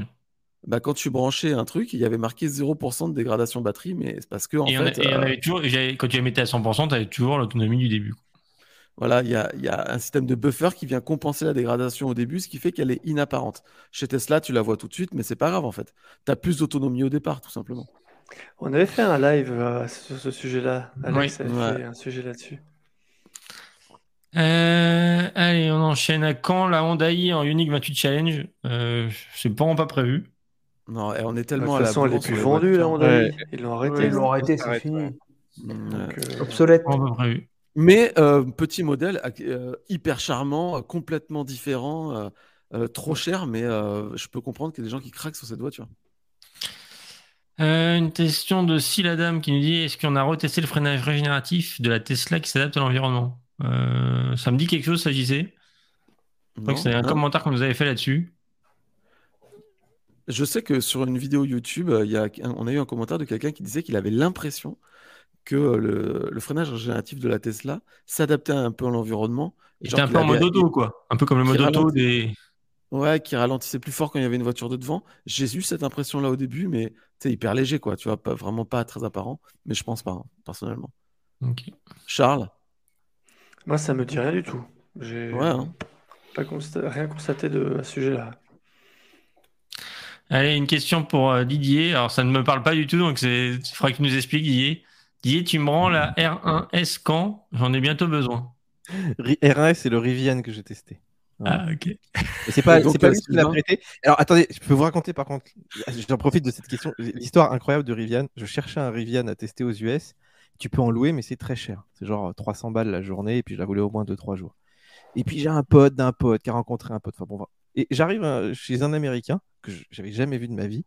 Et puis on lui montre un peu ce qu'on fait sur YouTube, tout ça. Les vidéos font pas mal de vues, machin. Donc il a vu qu'on n'était pas des rigolos. Et le mec, il m'a filé les clés. On est resté 10 minutes chez lui. Il m'a filé les clés de son, truc à 100 000 balles. Et il me dit, oh oui, garde-la garde 3 jours. Et, du coup, j'ai pu la tester comme ça. Et c'est un truc, en France, tu t'imagines.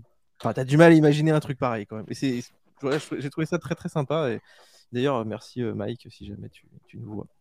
Enfin, pour le coup, pour le coup, on a eu plusieurs personnes qui nous ont euh, proposé euh, la, plus belle qu'on a eue, c'est une Porsche Taycan. Finalement, on n'a pas fait l'essai d'ailleurs, mais on a plusieurs abonnés. d'ailleurs, on les remercie, même si on n'a pas pris leur voiture, qui nous proposent de d'essayer leur voiture.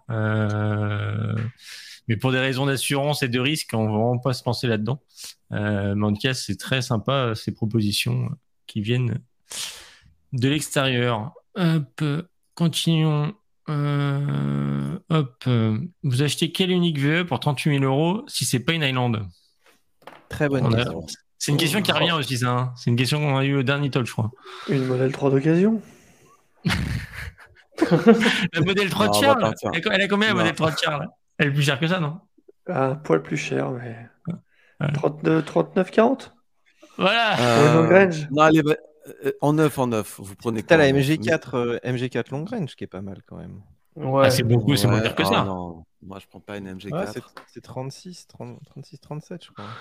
Ah, bonus C'est sûr que c'est pas le même genre de voiture, c'est différent. Mais... De toute façon, là, c'est avec bonus. Hein. Ouais, avec bonus. Une, une, une, une Mégane peut-être? Ah, Moi, perso, je préfère un Y euh, avec batterie blade. hein. Ouais, mais s'il dit c'est pas une Highland, il- euh, on, on va pas mettre une modèle Y, sinon oui, mais. C'est vrai que tu 38, sens- c'est vraiment la- le, le- le montant où t'as rien. Parce qu'à 40, 42, on, on trouve des trucs maintenant, même des EQB et tout ça. Mais euh, 38, euh, c'est, c'est dur, quoi. Ouais, 38 c'est hard. Après, tu redescends en dessous sur les Smart. 208, les. euh, Après, sinon, c'est 500, taper, sinon, c'est taper, taper de l'occasion euh, sur euh, des, des plateformes GMP ou des Tesla d'occasion. Ou... Tu me rachètes ma modèle 3, 38, je peux la vendre, pas de problème. Bon, C'est devenu, C'est- euh, c'est c'est pas une devenu question- téléachat. C'est pas une facile en fait. C'est pas une question facile. Mais ça Ouais, prouve que sûr. Tesla reste bon quand même, tu vois. Au final, ça nous cloue le bec un peu quand même. Mais en fait, euh, T- Tesla serait au prix des autres, euh, je, je roulerais pas en Tesla. hein. C'est vrai. C'est une question qui va. où Je pense que JC aura des réponses, euh, enfin un petit peu, parce qu'il a échangé sur le sujet. Pourquoi, selon vous, aucune marque européenne a de batterie LFP Alors oui, alors je vais essayer de faire hyper rapide.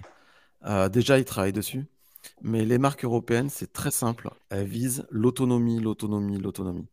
Euh, elles pensent que pour convaincre les gens en thermique de passer à la voiture électrique, il n'y a que l'autonomie. Et donc, pour avoir de l'autonomie dans un espace euh, restreint, pour mettre une batterie, bah, c'est le NMC. Et donc, ils sont tous partis là-dessus euh, à fond sur le NMC. Et, euh, et ils ont mis de côté le LFP et bah, maintenant ils ont pris du retard. Et il y avait un autre truc, c'est que pour utiliser les batteries LFP, il fallait payer des royalties en fait à une société, je crois que c'était une société canadienne si je dis pas de bêtises, mais je suis pas sûr. Mais les Chinois ont dit nous on paye pas de royalties à partir du moment où on utilise les batteries LFP sur notre sol en local. Donc ils ont travaillé les batteries LFP, ils les ont optimisées, c'est devenu les champions du LFP. Et en 2022, quand les royalties ont expiré, maintenant tout le monde peut utiliser le LFP si je dis pas de bêtises. Eh ben, les Européens, encore une fois, ils sont à la bourre. Euh, alors, je sais qu'ils s'y mettent un petit peu, mais ils ont un retard absolu sur le LFP, c'est sûr. Après, Mais ils après, visent- moi, je- de toute façon, ils visent le NMC, ils, ils visent l'autonomie, c'est le plus important pour eux. Moi, je trouve que c'est une bêtise. Et d'ailleurs, encore une fois, dans le questionnaire qu'on on a fait passer à, enfin, où 3000 personnes ont participé, on voit que l'autonomie, c'est pas du tout la préoccupation des gens qui roulent déjà en électrique. Enfin, beaucoup moins que ceux qui ne roulent pas en électrique, en tout cas. Après, moi, je reste toujours tempéré. On n'est pas toujours d'accord d'ailleurs euh, avec JC sur ce sujet-là.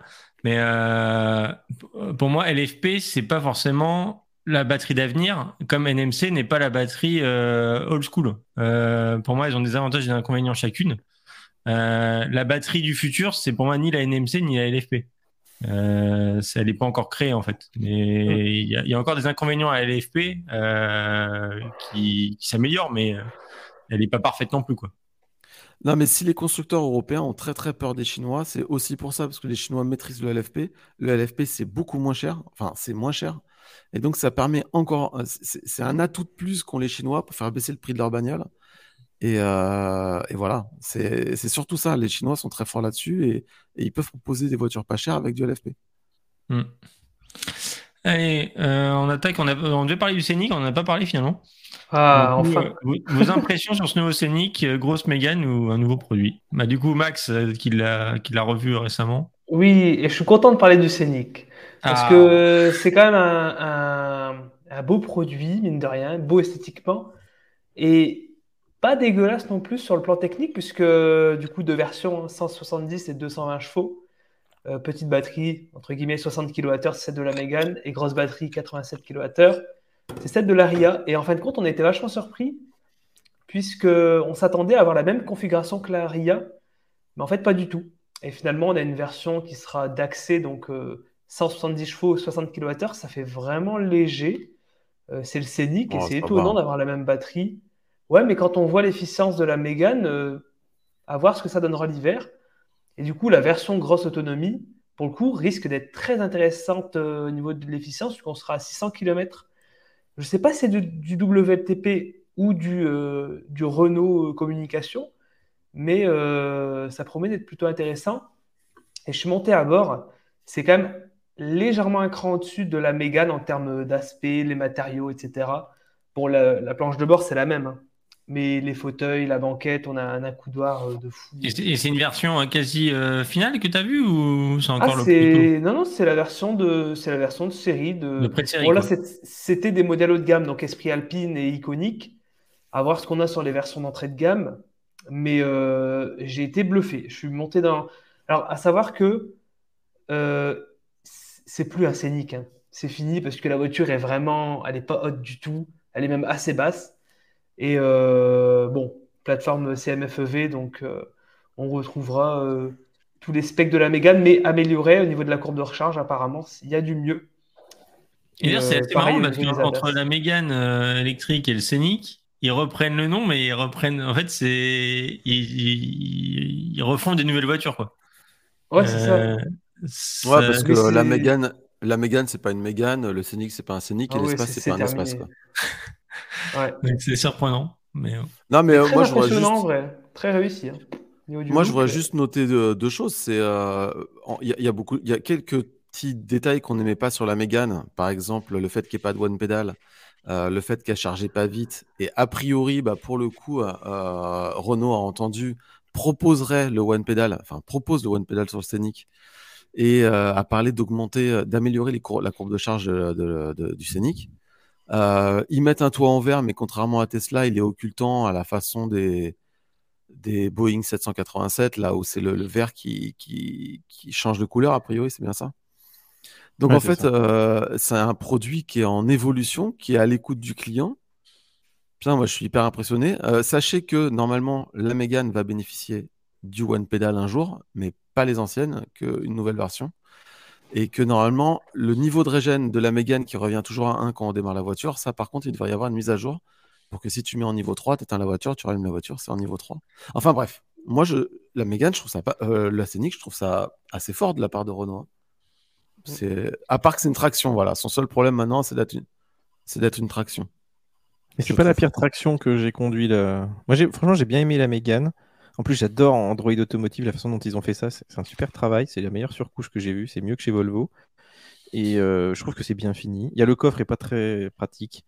Euh, mais il y a de l'espace à bord. L'autonomie là avec la grosse batterie est cool. Donc euh, c'est bah, il y a l'histoire de la charge, c'est quand même ils ont dit le, je crois le 15 30 pour le 15 80% en 38 minutes. Hein. C'est quand même pas non plus ouf les temps de charge. C'est un peu le, même problème, mais ça dans tout le groupe.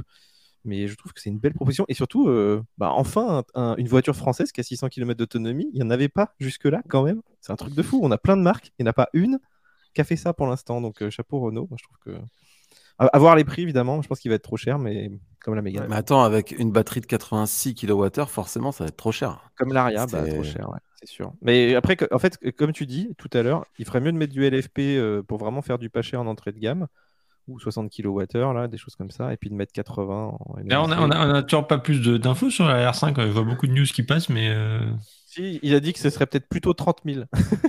ça devait être 20 000, c'est plutôt 30 000 maintenant. En blague. Oh ok. Euh, une question pour JC. Euh, tu as essayé quel modèle de, de Polestar 2, JC euh, La petite batterie single motor en traction. Voilà. Donc vraiment ce que j'aime, c'est-à-dire team petite batterie, là où je suis différent de Alex et Didier. Et, hein. voilà.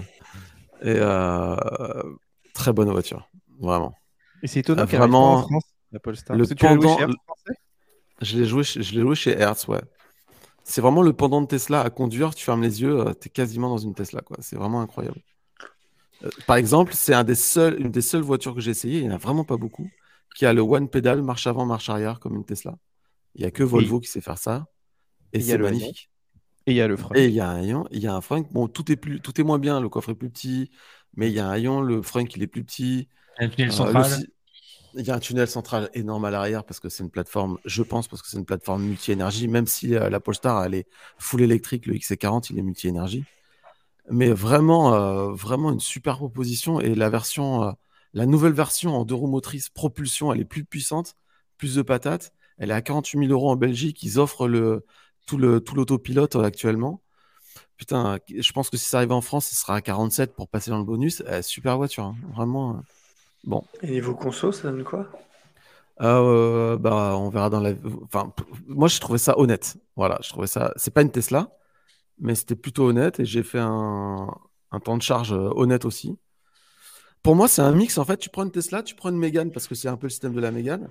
Tu prends une Ioniq parce que c'est un peu les aides à la conduite d'une Ioniq 6. Tu mélanges le tout et ça fait une voiture euh, agréable à conduire comme une Tesla, mais plus rigoureuse, plus un peu à l'ancienne, plus classique, mais sans truc super irritant, quoi. Voilà. Et, elle a des commodos, non? Et elle, elle, a des, tu sais, les trucs sur les côtés là, les clignotants, et c'est incroyable. Vraiment, c'est un délire.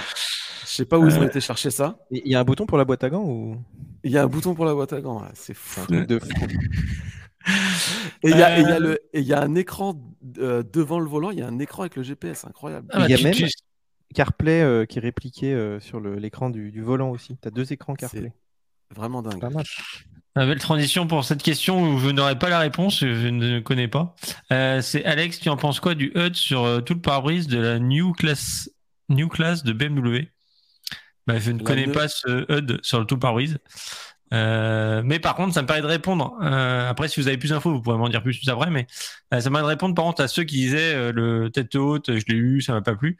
Déjà, je voudrais être sûr de, de bien différencier les différentes têtes hautes. Parce qu'il y a le tête haute où c'est une vitre qui monte et c'est un reflet sur une petite vitre euh, et ça, c'est dégueulasse. Et il y a les têtes hautes où c'est une projection directement sur le pare-brise qui fait qu'on a l'impression que c'est au milieu de la route. Pour le coup, moi aujourd'hui, je peux plus m'en passer. Euh, et quand je suis dans une voiture qui ne l'a pas, euh, je le cherche en fait. Et c'est vraiment un confort et même un élément de sécurité parce qu'on ne quitte plus la route des yeux. Euh, donc voilà, ça c'est juste pour l'aparté pour ceux qui n'aiment pas. En tout cas, s'ils aiment pas, si c'est bien celui qui est projeté et pas celui qui est sur une petite vitre. Et du coup, par contre, si un de vous sait de quoi on parle de ce HUD sur tout le pare-brise, bah, je veux bien en savoir plus. En fait, ils ont fait une voiture qui a beaucoup moins de boutons. Enfin, c'est un- concept, hein, donc, euh, mais ça préfigure un peu de ce qui va arriver. Mais déjà, BMW sur les, la i7, bah, tu vas le voir, Max, tu as un énorme afficheur Mm. tête haute. C'est-à-dire que vraiment, la carto et tout, tu as tout dans la vitre, tu presque pas besoin de l'écran, des, des deux écrans. C'est incroyable. Et là, ils ont poussé un peu le vis. euh, Ouais, même encore plus grand. Tu- euh, Franchement, Ah tu ouais. mets la carto, tu mets le planificateur. C'est génial. C'est un des meilleurs euh, afficheurs tête haute, même si tu pas de réalité augmentée et tout. Et là, ils ont poussé le vis à mettre ça presque sur tout le pare-brise. Donc, je sais pas si ça va arriver un jour. Des fois, je trouve que ça fait même un petit peu trop. Et mais par contre, il y a beaucoup de choses dans la partie basse. Donc, ça te prend pas forcément dans ton champ de vision euh, direct. Donc, c'est assez agréable. Mais pour l'instant, c'est un peu que de l'image de synthèse. Hein. C'est pas non plus un truc euh, vraiment euh, au point encore. Mais voilà, tout avoir dans le pare-brise, des fois, tu te dis ça. Alors, moi, c'est entier dans le principe. euh, pour avoir goûté maintenant ce qu'il y a déjà actuellement, je suis plutôt pour. Au final, limite, regarder quelque chose derrière un volant, même si on dit souvent sur modèle 3, il manque quelque chose derrière le volant euh, pour ceux qui sont habitués. Euh, mais je trouve que derrière le volant, c'est pas pour autant l'endroit le plus lisible. Euh, mais par contre, effectivement, au milieu de la route, euh, C'est étonnant que Tesla ait pas pris le parti de ça, quoi. Qu'ils ne soient pas dit, bon, ok, on garde, on met pas d'écran sous le volant, mais on met, on met un afficheur tête haute, ça coûte plus si cher Bah, que ça. bah, surtout que ça, ouais, ça, ça fait un élément quand même tech. Je sais pas, je trouve que ça, ça va dans la philosophie de la voiture. Mais. Vaste sujet que le tête haute. Euh, hop, continuons. Euh, alors, hop, on va prendre cela. À quand une vidéo sur les pneus pour nos VE alors on avait déjà essayé, euh, enfin on a déjà discuté un peu, mais ce serait beaucoup trop compliqué pour nous pauvres youtubeurs de d'avoir des voitures où on démonte les pneus, on met d'autres pneus, euh, avoir différents modèles de pneus euh, à tester. Euh, je pense que là il y a que des gros médias qui pourraient pas se permettre de faire ça. Euh, Juste, il y a Charles, il est en train de partir là. On parle plus de Tesla, il est en train de s'endormir. C'est quand même Pas du intéressant. tout, je vous écoute. Sur, le X1, par exemple, électrique, là, ils ont des différences de 50-60 km WLTP en fonction des, des pneus, des tailles de jantes. C'est un truc de fou, quoi. On l'a un peu chez Tesla et tous les autres. Mais En taille de vente, c'est normal. Taille de vente, on a, enfin, on a souvent, euh, enfin, je crois que moi je perds, euh, je perds 50, 50 ou 60 km en passant de, de 18 à 20 pouces. Ah, C'est fou, ça. Hein. c'est pas, les pneus jouent aussi, mais euh, là, enfin, je pense que la taille des jantes joue plus que les pneus. Et il y en a qui disent que la- l'autonomie de la Tesla Model 3, là, elle, elle pourrait être très liée aux pneus pneumatiques qu'ils ont mis euh, Ouais. dessus. Oh, oui. Ouais. D'où la baisse de la vitesse, etc. C'est ça que Ouais, ce que c'est j'ai dit ça. tout à l'heure, c'est que je pense que c'est un lien euh, de baisser l'indice euh, et du coup baisser la vitesse. D'ailleurs, au, au méga challenge que vous aviez fait, il n'y avait pas un de vos euh, participants qui avait justement été chaussé en primacy et qui Non, primacy, ouais. constaté en En fait, e-primacy et qui avait Non, été. c'est euh, c'est pas tout à fait ça. En fait, quand on a fait le méga challenge, on a fait une répète juste avant et on est venu avec, euh, on était six voitures, je crois, euh, des abonnés euh, de la région. Et euh, on a un abonné euh, qui est venu avec sa Tesla Model 3 propulsion en e-primacy parce qu'il bossait chez Michelin. Et on avait une autre Model 3 SR en, en pilote sport euh, 4, là, je crois. Et euh, la e-primacy avait éclaté euh, la SR quoi. Euh, de façon euh, assez impressionnante. Donc oui, effectivement, les e-primacy semblaient vraiment aider euh, à l'efficience de la voiture. Mais moi, j'aimerais bien faire une vidéo en, en testant sur une Tesla les e-primacy versus euh, les pilotes sport.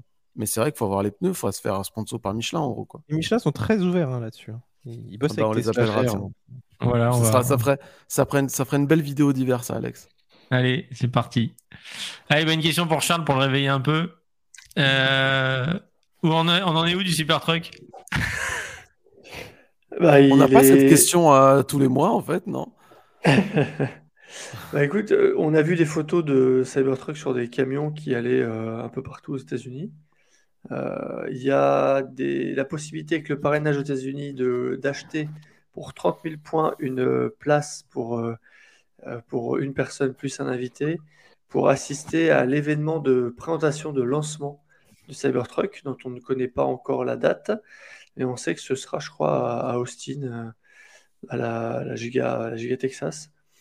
Euh, voilà, donc voilà où ça en est. Je pense que la version est validée. euh, ils ont commencé la production en petit nombre et, euh, et puis voilà, quoi, on attend l'event de présentation. D'ailleurs, on, on parle souvent du Cybertruck, par contre, le Tesla Roadster, euh, on n'en parle plus du tout maintenant. C'est fini. Mm. C'est- Il est sorti des, des, des discussions, en fait. Bah, je, je pense que les spécifications annoncées reposent essentiellement sur les 4680 et que euh, bah, ils ont quand même un peu de mal à en sortir hein, des 4680. Euh, ça progresse, mais c'est pas encore euh, suffisant pour. euh, Après, tu me diras, le, le Roadster 2, c'est des petites séries, mais voilà. Priori, dernière nouvelle, ils étaient encore dessus. ils l'ont mis un peu de côté, mais ils se projetaient déjà sur une version entre guillemets améliorée de ce Roadster 2 qui serait encore plus formidable que le Roadster 2 tel qu'annoncé il y a 5 ans. Charles, toi, ça. te fait, euh, ça te fait fantasmer ce, cyb- ce Cybertruck? Est-ce qu'il y a des choses dessus? Je, je trouve que le, le- le- la magie est un peu retombée sur le, sur le Cybertruck. Enfin, tu vois, on, on attend de voir un peu, quoi. euh. Bah, justement, quand tu Ouais. vois le Rivian à côté, tu te dis, tiens, euh, ils ont inventé plein de trucs cool. Est-ce qu'on va les avoir finalement sur le Cybertruck, euh, tous ces trucs Bah, a priori, euh, moi j'ai pas vu tu vois, la, la lampe torche cachée dans le, dans le panneau de porte ou le compresseur ou le V2L, tu vois, c'est principales accessoires un peu. euh, On peut mettre Un un, peu, quad euh, dedans. On peut mettre un quad électrique Tesla dedans. Et vous avez pas vu l'image d'une. Il y a un, un mec sur un parking, il a mis une batterie EcoFlow dans le fruck pour apparemment, je sais pas, alimenter la batterie 12 volts ou un truc comme ça. Et tu te dis, tiens, c'est marrant, ça veut dire qu'en fait, peut-être leur V2L il marche pas ou il y a pas, ou. Il avait promis, mais. Sur Il euh, n'y a Tesla. pas de V2L sur un 4x4 électrique et qui est à vocation utilitaire, ça paraît très fou par exemple aujourd'hui. Ah, c'est vrai que ça répondrait quand même à pas mal d'usages de professionnels qui ont besoin de courant pour, euh, pour, euh, bah, pour faire leur, euh, leur boulot, quoi. Après, moi, il me fait pas forcément rêver le Cybertruck parce que euh, bah, je me vois quand même pas trop conduire ça en Europe. C'est tellement gros. Donc, non. Puis, le- en termes de design, je trouve que le Rivian est quand même vachement plus sexy que, que le Cybertruck. Après, je l'ai pas vu. J'ai vu aucun des deux en vrai de mes propres yeux, mais le, Rivian, il a quand même, euh, de ce que j'ai vu, parce que j'ai quand même un abonné qui est allé le voir aux États-Unis, le Rivian, et qui m'avait fait des, photos, vidéos. J'ai pu en faire une vidéo de présentation grâce à lui. Et euh, les finitions ont quand même euh, l'air super, quoi. Il y a, y a plein de trucs vraiment bien et des bonnes performances. Après, ça reste un 4x4 de quoi, t- 3 tonnes 2. Enfin, c'est juste démentiel avec une taille de batterie démentielle. Donc, j'accroche moins à. Le, le gros il fait le 130 détail-là, kWh. Ouais, ou 35, quoi, je crois. mais là où je suis d'accord avec toi, Didier, c'est que quand le Cybertruck a été présenté, il y a, il y a bien, pff, ça doit faire 3 ou 4 ans maintenant, il a été présenté, si je dis pas de bêtises. Euh, euh, il y a une, c'était une période où, euh, enfin même moi, euh, j'envisageais de prendre une Tesla. C'était vraiment euh, la période vraiment pour moi fast Tesla où chaque mise à jour il y avait un nouveau truc. Euh, la modèle 3 venait de sortir. Enfin, c'était euh, une effervescence Tesla. On disait ouais bah, Tesla ils vont tout déchirer. euh, voilà, c'est eux qui ont raison. euh, voilà, ils sortent ça. Bah oui c'est destructif, euh, mais c'est l'avenir. les voitures ils vont changer de forme. voilà. Et, et c'est vrai que comme tu le dis, je trouve que là c'est complètement descendu. Et moi le Cybertruck maintenant, je le trouve. Avant je le trouvais un, un peu sympa. Maintenant je fais non mais en fait c'est pas possible en fait. Ils l'ont peut-être pas sorti assez vite, quoi. Peut-être que maintenant, on ça, a un peu ça. marre d'attendre. On est presque lassé du design tellement on l'a vu. Euh, tac. euh, Je- on, je- on- alors, on est très très en retard. On est vraiment excessivement en retard. Je pense, ça fait déjà 2h30. C'est n'importe quoi. Bon, on va Mais on passer au quiz. 800. Qu'est-ce que vous en pensez? Ah, encore on, est 800 encore, on est spectateurs. encore à 807, c'est magnifique. Est-ce que vous avez envie de voir euh, vos chroniqueurs s'étriper sur des questions de culture générale sur la voiture électrique? Moi, oui. Donc, on va passer au quiz. Alors, Ah. attends.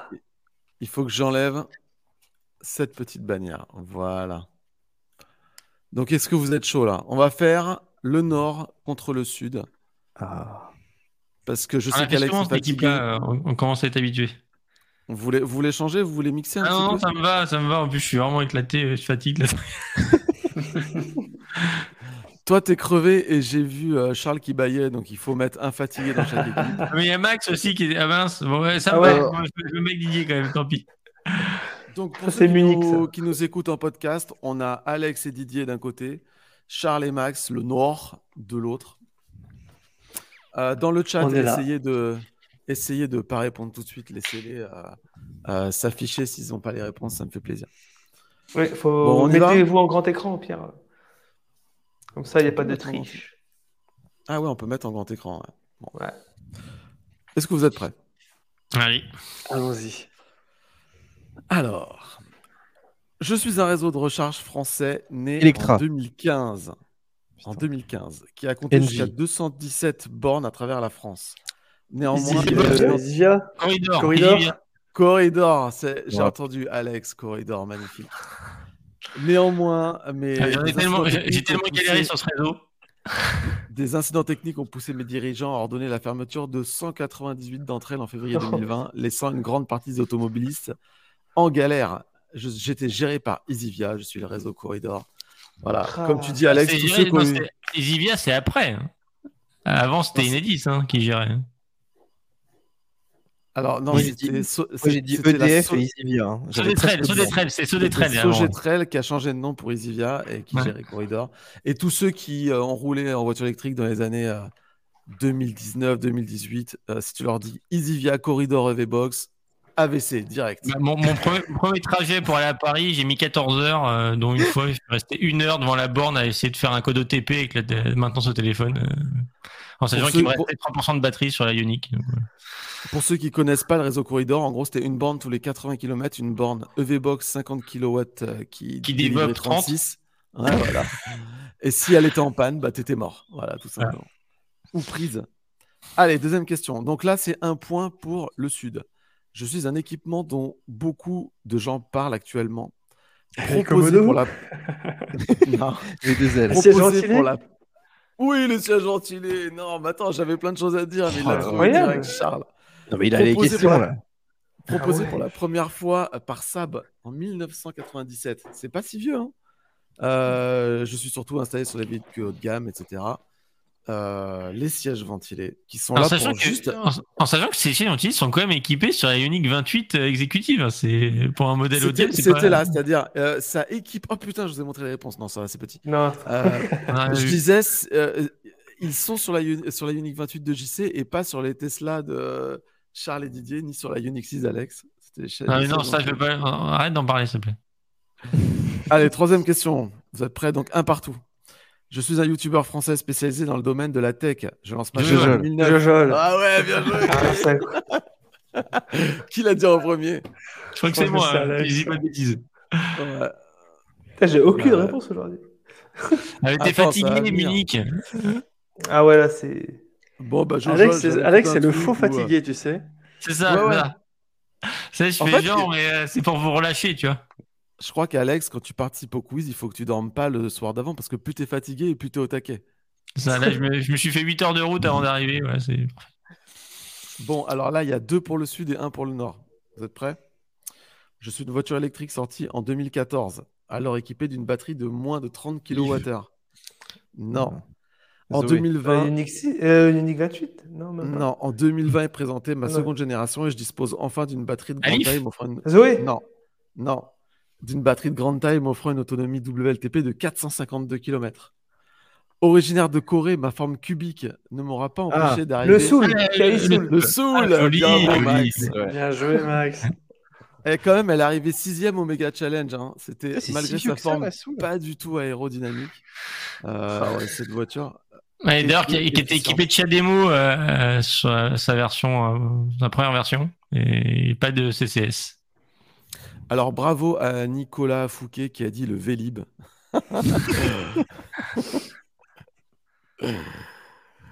Allez, on passe à la question suivante. C'est encore une bagnole. Je suis un. dé- ah, c'est- Attends, ouais, alors là, la, la question est facile. mais la réponse, on va voir si vous êtes balèze. Je suis le dérivé sportif d'un véhicule très attendu qui sera commercialisé par Renault en 2024, basé sur la Renault 5. L'Alpine, euh, Ah voilà, l'Alpine. l'Alpine, mais Ah, le euh, nom. bêta, euh, bêta 249. Non, non, euh, bêta, c'est le, le- le concept. Comment va-t-elle s'appeler? C'est la- l'Alpine basée sur la La Renault 5, 210. c'est... Non. oh, je l'ai pas du tout. C'est pas genre un truc d'avion, genre Rafale, Mirage ou un nom, un comme ça ça. Euh, Non, R5, c'est A. euh, Allez, il y a, il y a Non, Alex Do, il y a, il y a Alex Do qui a trouvé la réponse. C'est un numéro. Vous Ah, voulez que je vous dise 290, mais il est, il est dans la réponse Ah, maintenant. Je- je- Ah, 210 Non? C'est la 290, évidemment. Eh, Je vous savais, voilà, la, 290, la question, la question était facile, mais je savais que le numéro, ça ferait bugger tout le monde. Ah oui, c'était bêta à la fin, c'est 290 bêta. Ouais, c'est C'est bizarre, A290 ça. bêta, et le bêta, c'est le concept, et elle s'appellera A290. Bizarre. Voilà, je savais que personne ne trouverait. Mais allez, Alex, t'as trouvé, on va te donner le point. Non, ouais, voilà, c'est. J'ai lu. On en est où là? Ça fait 3 pour le sud et 2 pour le nord, non? On peut faire un deux partout du coup. 3, ah, sixième Ouais, question. le- Ah, c'est un rébut. Je sais qu'Alex adore. Oh là là. Mon premier est un chanteur qui n'aimait pas trop la dame de fer britannique. Mon second est la troisième lettre de l'alphabet. Mon troisième est la signification de, du N de NTM. Et mon tout vient d'être présenté à Munich. Renault Scénic. Bravo Renault. Ah, j'avais le Renault, mais je Ouais. la C'est troisième lettre de l'alphabet C et le N C'est de NTM. Non, Bravo, le Renault C'est Il Scénic. était c'est loin, pas compliqué, hein, mais euh, il m'a trop fatigué. Bon, Il bah, était loin celui-là. Bah, c'est le Sud qui gagne 4 à deux, les gars. Ouais. Bravo, Alors, vous avez bravo, blanche. Euh, Est-ce que vous voulez juste la petite question qui départage à la fin, d'après vous? Bah Oh, ouais. Euh, fallait, tr- fallait trouver, fallait trouver la somme qu'il fallait débourser pour s'offrir la couleur noir nocturne Magno sur une Mercedes EQS. combien, combien l'option? Moi, je dirais au moins Euh, 6000. Ouais, si c'est- ouais, je dirais comme un truc comme ça, ouais. 7, euh, 7000. C'est c'est cher, 3990. Non, mais ça doit être un truc cher 3009, s'il le Allez, dit. Bah oui. allez, Il dit, 7900. ça doit allez. être 15 000, ça doit être un truc comme ça. 15 000. Je Sept sais Charles, mille tu neuf dis cents. combien? Moi, j'avais dit euh, 6 7000, ouais. 7000 C'est Charles, Ouais, 7100. 7000. 7100 pour une peinture, ça va. C'est Ah, J'étais pas correct. si loin, 7009. Bon, les gars, merci. C'est le Sud qui a gagné. On peut applaudir le Sud. Bravo le Sud. Bravo le à Sud. ceux qui nous regardent, surtout. Ouais, ouais, ouais, 23 ouais, parce que pour, pour le coup, euh, ils avaient tous trouvé. Non, il y a, alors, il y a Xavier Itek qui a dit 17 999 euros. Déjà, tu sais, il joue au juste prix, mais les chiffres. Les peintures de Ferrari, ça, quand même. hein. Non, déjà, euh, 7100, c'est pas mal. Bon, écoutez, merci beaucoup en tout cas. On est encore 700, c'est incroyable. Il est 23h30, ça fait 2h30 qu'on discute. Euh, Est-ce que vous avez un petit message que vous avez envie de- d'en- d'envoyer à ceux qui vous regardent? Bah, merci pour tous. hein. Me- me- Merci aux. Parce qu'on était 900, c'est un record là, c'est incroyable. Je me demande si on n'a pas dépassé les Ah 1000 ouais à un moment. Ouais. Merci à tous, c'est fou. C'est la, Tesla Model 3, ça. Ouais. Ouais, c'est euh, live de rentrée, il y a du monde. On voit que tout le monde est rentré Et de puis- vacances. Et puis ça faisait longtemps qu'on n'était pas tous ensemble, mine de rien. Ça fait au Ouais. moins 3 Un ou petit 4 joint, le dernier, épisodes. où il- hein, a- Ouais. Donc c'est cool. Merci à tous de nous avoir suivis. Puis allez voir Euh, ce qu'on a merci. fait tout cet été, parce qu'on on a bossé, l'air de rien. hein. Mais bien que Si sûr. vous n'avez pas regardé YouTube pendant les vacances, euh, il y a du rattrapage à faire, peut-être. Et euh, les fans de Tesla, allez regarder la vidéo, la vidéo de la Riviane. Ça va vous faire un choc, je pense. Tellement c'est bien. J'ai bien aimé vos challenges de l'été aussi, j'ai trouvé ça vachement cool. Bon, bah bisous tout le monde. On sent la fatigue là. hein. C'est le quiz, ça. C'est le dernier neurone. Je pense que Charles, à partir du moment où on va dire couper, Charles, il va tomber. Il va faire. Alex aussi, Bon, à allez, mon avis.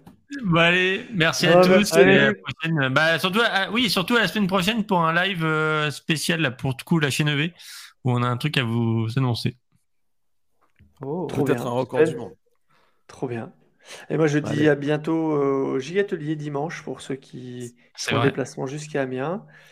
Et euh, voilà, venez le, nombreux, le ça GP va être Explorer sympa. aussi le, le week-end prochain. Ah Ouais, ouais. putain, c'est Pas chargé. là. mais bon. quand même cool que. Eh, D'ailleurs, eh, juste une question. à la bagnole. Un GP Explorer électrique, vous seriez chaud? Ah, mais Ah, carrément. bien sûr. 100%. Mais avec nous, par contre. Bah oui, bah oui, pas pour le regarder, pour le Eh, faire. sauf que je pense qu'avec nos moyens, GP Explorer électrique sera en carte électrique par contre. Ce sera pas, euh, Ça serait On le serait tous éclatés par. Alex. Ah, j'espère, ah, j'espère. Donc ouais, Gigatelier. Et Gigatelier, c'est quoi? C'est un, grand, grand, grand rassemblement de Tesla où en plus on peut bricoler les bagnoles et se faire monter des accessoires, etc. etc. C'est ça? Et discuter, passer du bon temps, il y aura des animations, des partenaires. Il n'y a pas que du montage, c'est né de, de- de des ateliers de montage, mais euh, c'est surtout un moment convivial pour se rencontrer, parler de nos, nos voitures, voir des accessoires montés pour peut-être après se renseigner et faire pareil, ou tout simplement euh, discuter, rencontrer les quelques youtubeurs qui seront euh, présents là, et puis ouais, passer un bon moment. En plus, la météo s'annonce euh, très chaude.